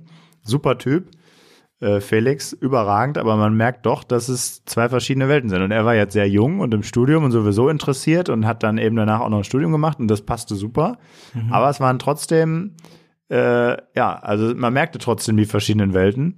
Und wenn das, ja, also das ist schon echt schwer. Und wir haben bislang, und das ist aber auch was, woran wir arbeiten müssen, wir haben keine einzige Person neben dem Felix, der die wirklich richtig tief aus der Branche kommt und richtig tiefen technischen Sachverstand hat. Wir haben natürlich Berater und arbeiten mit Professoren zusammen und aber im Team haben wir das noch nicht und wir brauchen das jetzt auch, wahrscheinlich sowohl beim Thema Vertrieb wie auch beim Thema Produkt. Aber davor haben wir auch ein bisschen Sorge, dass diese zwei Welten dann, dass wir, dass es echt schwierig wird, die auch zu vereinen. Ja, genau, das ist wahrscheinlich der, die größte Hürde für dich und für Robert zu delegieren. Weil ihr seid ja eigentlich die zwei Ersten, die, äh, die, die diese Branche, diese neue Branche äh, beherrschen. Ja. Ähm, eine kurze Frage von wegen, dann lassen wir das mit den Investitionen. Ähm, Cash-Problem habt ihr nie gehabt, oder? Haben wir nie gehabt. Kennen Schön. wir tatsächlich nicht, aber ich, ich weiß nicht, ob das immer so bleiben wird. Und wir Ja, haben schon. Ich habe ja, aufs, Holz nee, geklo- aber- aufs Holz geklopft, ja. Ja, Ähm. Ja, aber ihr, ich meine, ihr habt jetzt die 10 Millionen bekommen, ihr habt jetzt die ersten Kunden, ähm, ihr habt bestimmt ähm, also Pläne, wie das Umsatz sich entwickeln soll und so weiter. Ähm, und die zweite Frage, die ich jetzt da offen lassen habe, weil du gesprochen hast, ähm, also eine Unternehmenskultur habt ihr noch nicht geschrieben, meine ich. Also äh, die gibt es immer, äh, bewusst Ja. oder unbewusst. Aber ähm, weil du hast gesagt, ihr wollt jemand für People einstellen, der sich auch um die Kultur kümmert, ne? Ja, äh, also wie du sagst, es gibt's immer. Wir haben uns schon ein paar Mal mit dem Team zusammengesetzt und so über äh, auch aufgeschrieben, was liegt uns am Herzen, was sind die Werte, nach denen wir ticken. Also das haben wir schon auch formalisiert, auch auf der Webseite und haben wir gerade in der letzten Teamwoche auch ähm, nochmal sozusagen gemeinsam äh, weiterentwickelt und präzisiert und und auch so ein paar Spiele gemacht, um das auch nochmal zu verstehen, was jeder damit so mitnimmt. Ähm, aber das, das ist ja ein riesen Blumenstrauß. Es braucht Systeme, wie man die Gehälter jedes Jahr anpasst, wie man vielleicht die Feedback, äh, wie, was, wie, wie man die Feedback-Kultur macht. Das ist so ein großer Blumenstrauß an Aufgaben, ähm, dass wir einfach da eine Person für brauchen. Aber im Personalbereich ist neben People natürlich auch noch das Thema Akquise, also Talent Acquisition, äh, Suche nach, nach neuen Profilen und auch das Orga oder Admin, HR-Admin-Thema sind mini kleine Teile, wo wir hoffen würden, dass, dass die Person vielleicht mit einer Werkstudentenunterstützung da auch manches von macht. Aber ich glaube, das Wichtigste ist wirklich das Thema äh, Kultur und Zusammenarbeit und Prozesse im Team. Ja, ähm, du hast auch vorhin gesagt, dass es der Bereich ist, bei dem es am schwierigsten ist für dich, also am schwersten ist. Und ich, ich, ich kann das, also meine Interpretation davon, weil ich es so empfinde, ist, es gibt viele Sachen, die, das kannst du lernen. Ja, du nimmst dir ein paar Infos, ähm, ähm, was auch immer, du kannst es lernen. Ne? Du kannst Machine Learning lernen, du kannst äh, Beton- und Zementproduktion, das kannst du alles lernen. Ähm, sobald es um äh, also People geht, um deinen Wortschatz zu benutzen, kannst du es nicht nur lernen. Du, also du kannst es lernen, du kannst es in Bücher, aber das geht, dieses Thema geht immer über eine Selbständerung. Ja, das heißt, um du kannst die Information. Du musst aus der Komfortzone raus. Ja, du musst an dich arbeiten, du musst ja. gewisse Parameter, ähm, ja, du musst gewisse Parameter an dich selbst ändern, weil ja. das ist nicht etwas, wo du die Parameter der anderen änderst. Ja, du ja. kannst sie natürlich ein bisschen, aber und deswegen ist es so so schwer, weil ja, was ist ähm, Leadership und so weiter und so weiter. Ne? Und äh, genau, äh, durch genau, kommst du auf Ideen, aber und da ist es, glaube ich, mega wichtig. Ähm, ich hatte das Thema auch mit Matthias Fischerdick teilweise. Da ist es auch wichtig, sich helfen zu lassen, weil du ja selbst, du siehst ja bei den anderen gut, aber bei dich selbst gar nicht. Ne? Ja, Egal was du machst, gibt's diesen Glasdach und oder äh, die ja. dich blockieren, weil du dein, ich glaube in Deutschland sagt ja eher, nee, ein Glasdach ist nicht das gleiche wie ein schwarzer äh, Fleck, aber ja, ja, ja, nee, das mache ich. Äh, ich habe ein, eine Person, das äh, ist jetzt im Fundraising ein bisschen eingeschlafen, aber vorher habe ich das schon einmal pro Monat wahrscheinlich gemacht. Meistens dann ad hoc, wenn irgendwelche Probleme aufkommen oder ich nicht mehr weiter weiß. Hm. Ohne das wird es überhaupt nicht gehen. Hm. Und was ich inzwischen auch habe, was mir auch hilft in der Hinsicht, ist, dass wir ähm, einer unserer Investoren hat eine sogenannte Peer Exchange Group gegründet oder ermöglicht das all seinen äh, Gründerinnen und Gründern, äh, dass das sich Gruppen von fünf bis acht Leuten zusammenfinden und die treffen sich einmal im Monat oder einmal alle zwei Monate, bei uns jetzt einmal also zwei Monate für drei Stunden, ist absolut vertraulich und da kann sozusagen jeder seine Herausforderungen, die er gerade hat, auf den Tisch bringen und dann kriegt er von allen anderen Erfahrungen dazu und eigentlich die mhm. Kombination aus dem und dem Coaching ähm, ist das, was, was hoffentlich mir ermöglicht, da jetzt die nächsten Schritte zu machen. Aber da ist noch viel Weg vor mir. Ah, dann kannst du, ähm, wenn du, wenn du, wenn du Zeit hast dafür, kannst du dir die Folge von Daniel Wild hören, die 0 auf 1, weil er ist ja bei diesen Entrepreneur Organization die EOs. Mhm. Und ähm, das klingt ein bisschen danach, ne? Also das heißt, das ist immer vertraulich und jeder kann über seine Problemstellen sprechen. Und ähm, er hat ja einen Spruch gebracht in, in diesem Bezug und das, ich, ich glaube, dass dieser Spruch ist für viele Branchen, viele Bereiche äh, in unserem Leben gut. Er sagt ja, du brauchst jemanden, der dir nichts Gutes oder nichts Schlechtes will. Mhm. Ja, ja. Äh, dann ja. hast du eine ehrliche Meinung. Ja. ja ähm, ich sah, ich glaube, ich sprach damals vom äh, Sängersyndrom. Ja, der Sängersyndrom. Ich weiß nicht, ob du schon ab und zu auf Kleinkonzerte gehst, ja, klein Mini-Konzert. Da hast du manchmal mega schlechte Sängerinnen oder Sänger und ähm, die merken das nicht. Ne? Das ist das Glasdach, die hören sich nicht singen, ja. Und die Leute um diese Person herum sagen nicht, oh Gott, du bist schlecht, du kannst nicht singen, lass es. Das sagt keiner, ja, weil mhm. es so mhm. persönlich ist. Hm. Ja, und schon gar nicht die Eltern.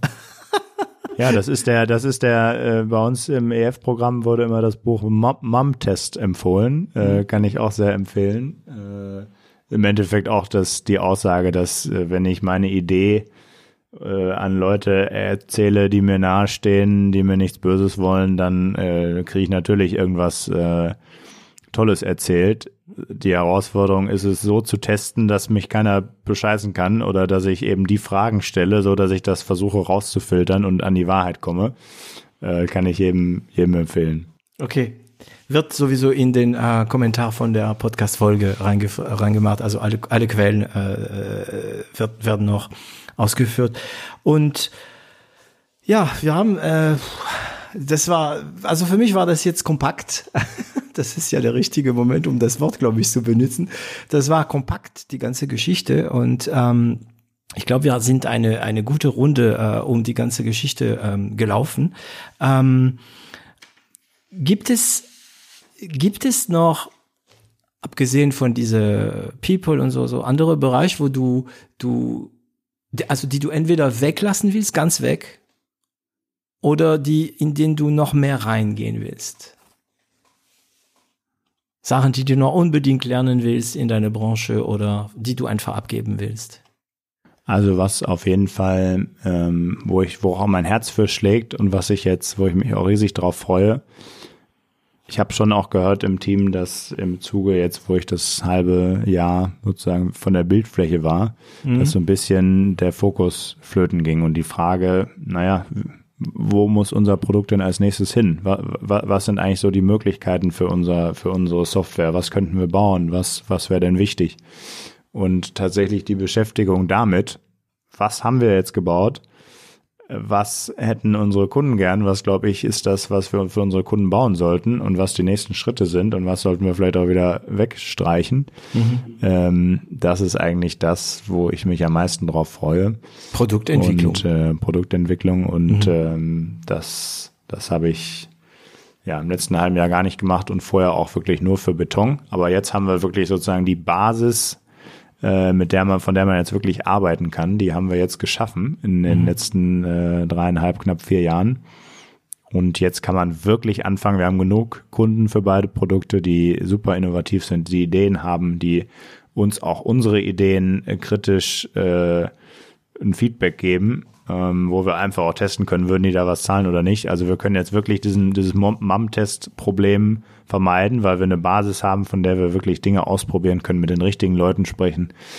Und äh, das ist eigentlich jetzt so eine aufregende Phase. Und auf dieses äh, Produkt, Produkt, Produktthemen freue ich mich riesig. Okay.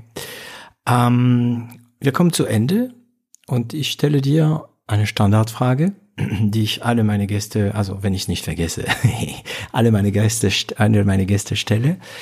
Ähm, wenn du ähm, den jungen Leopold kurz bevor er nach Indien geht, äh, etwas ins Hof flüstern könntest, was wäre das? Glaube an deine Träume. Oh. was würde er antworten? Okay. Du sprichst aber richtig nüchtern mit dir selbst. Sehr cool. ähm, okay, und ähm, die allerletzte Frage, Leopold. Ähm, wo willst du noch hin?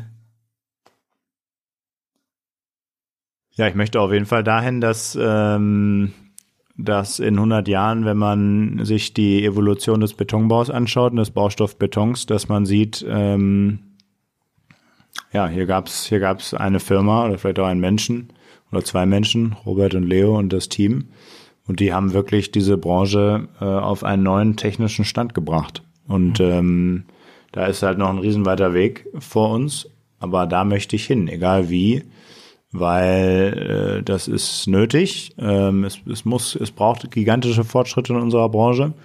Und ich glaube, ich habe auch da ein Stück weit Verantwortung und die, die möchte ich wahrnehmen. Und das ist schon irgendwo auch die Kombination meiner, meiner, meiner, der Dinge, die mir Spaß machen. Ne? Äh, zu tüfteln und zu überlegen, wie kann man was verbessern, auch da dran zu bleiben und, und Dinge umzusetzen. Das ist eigentlich das, was mich antreibt.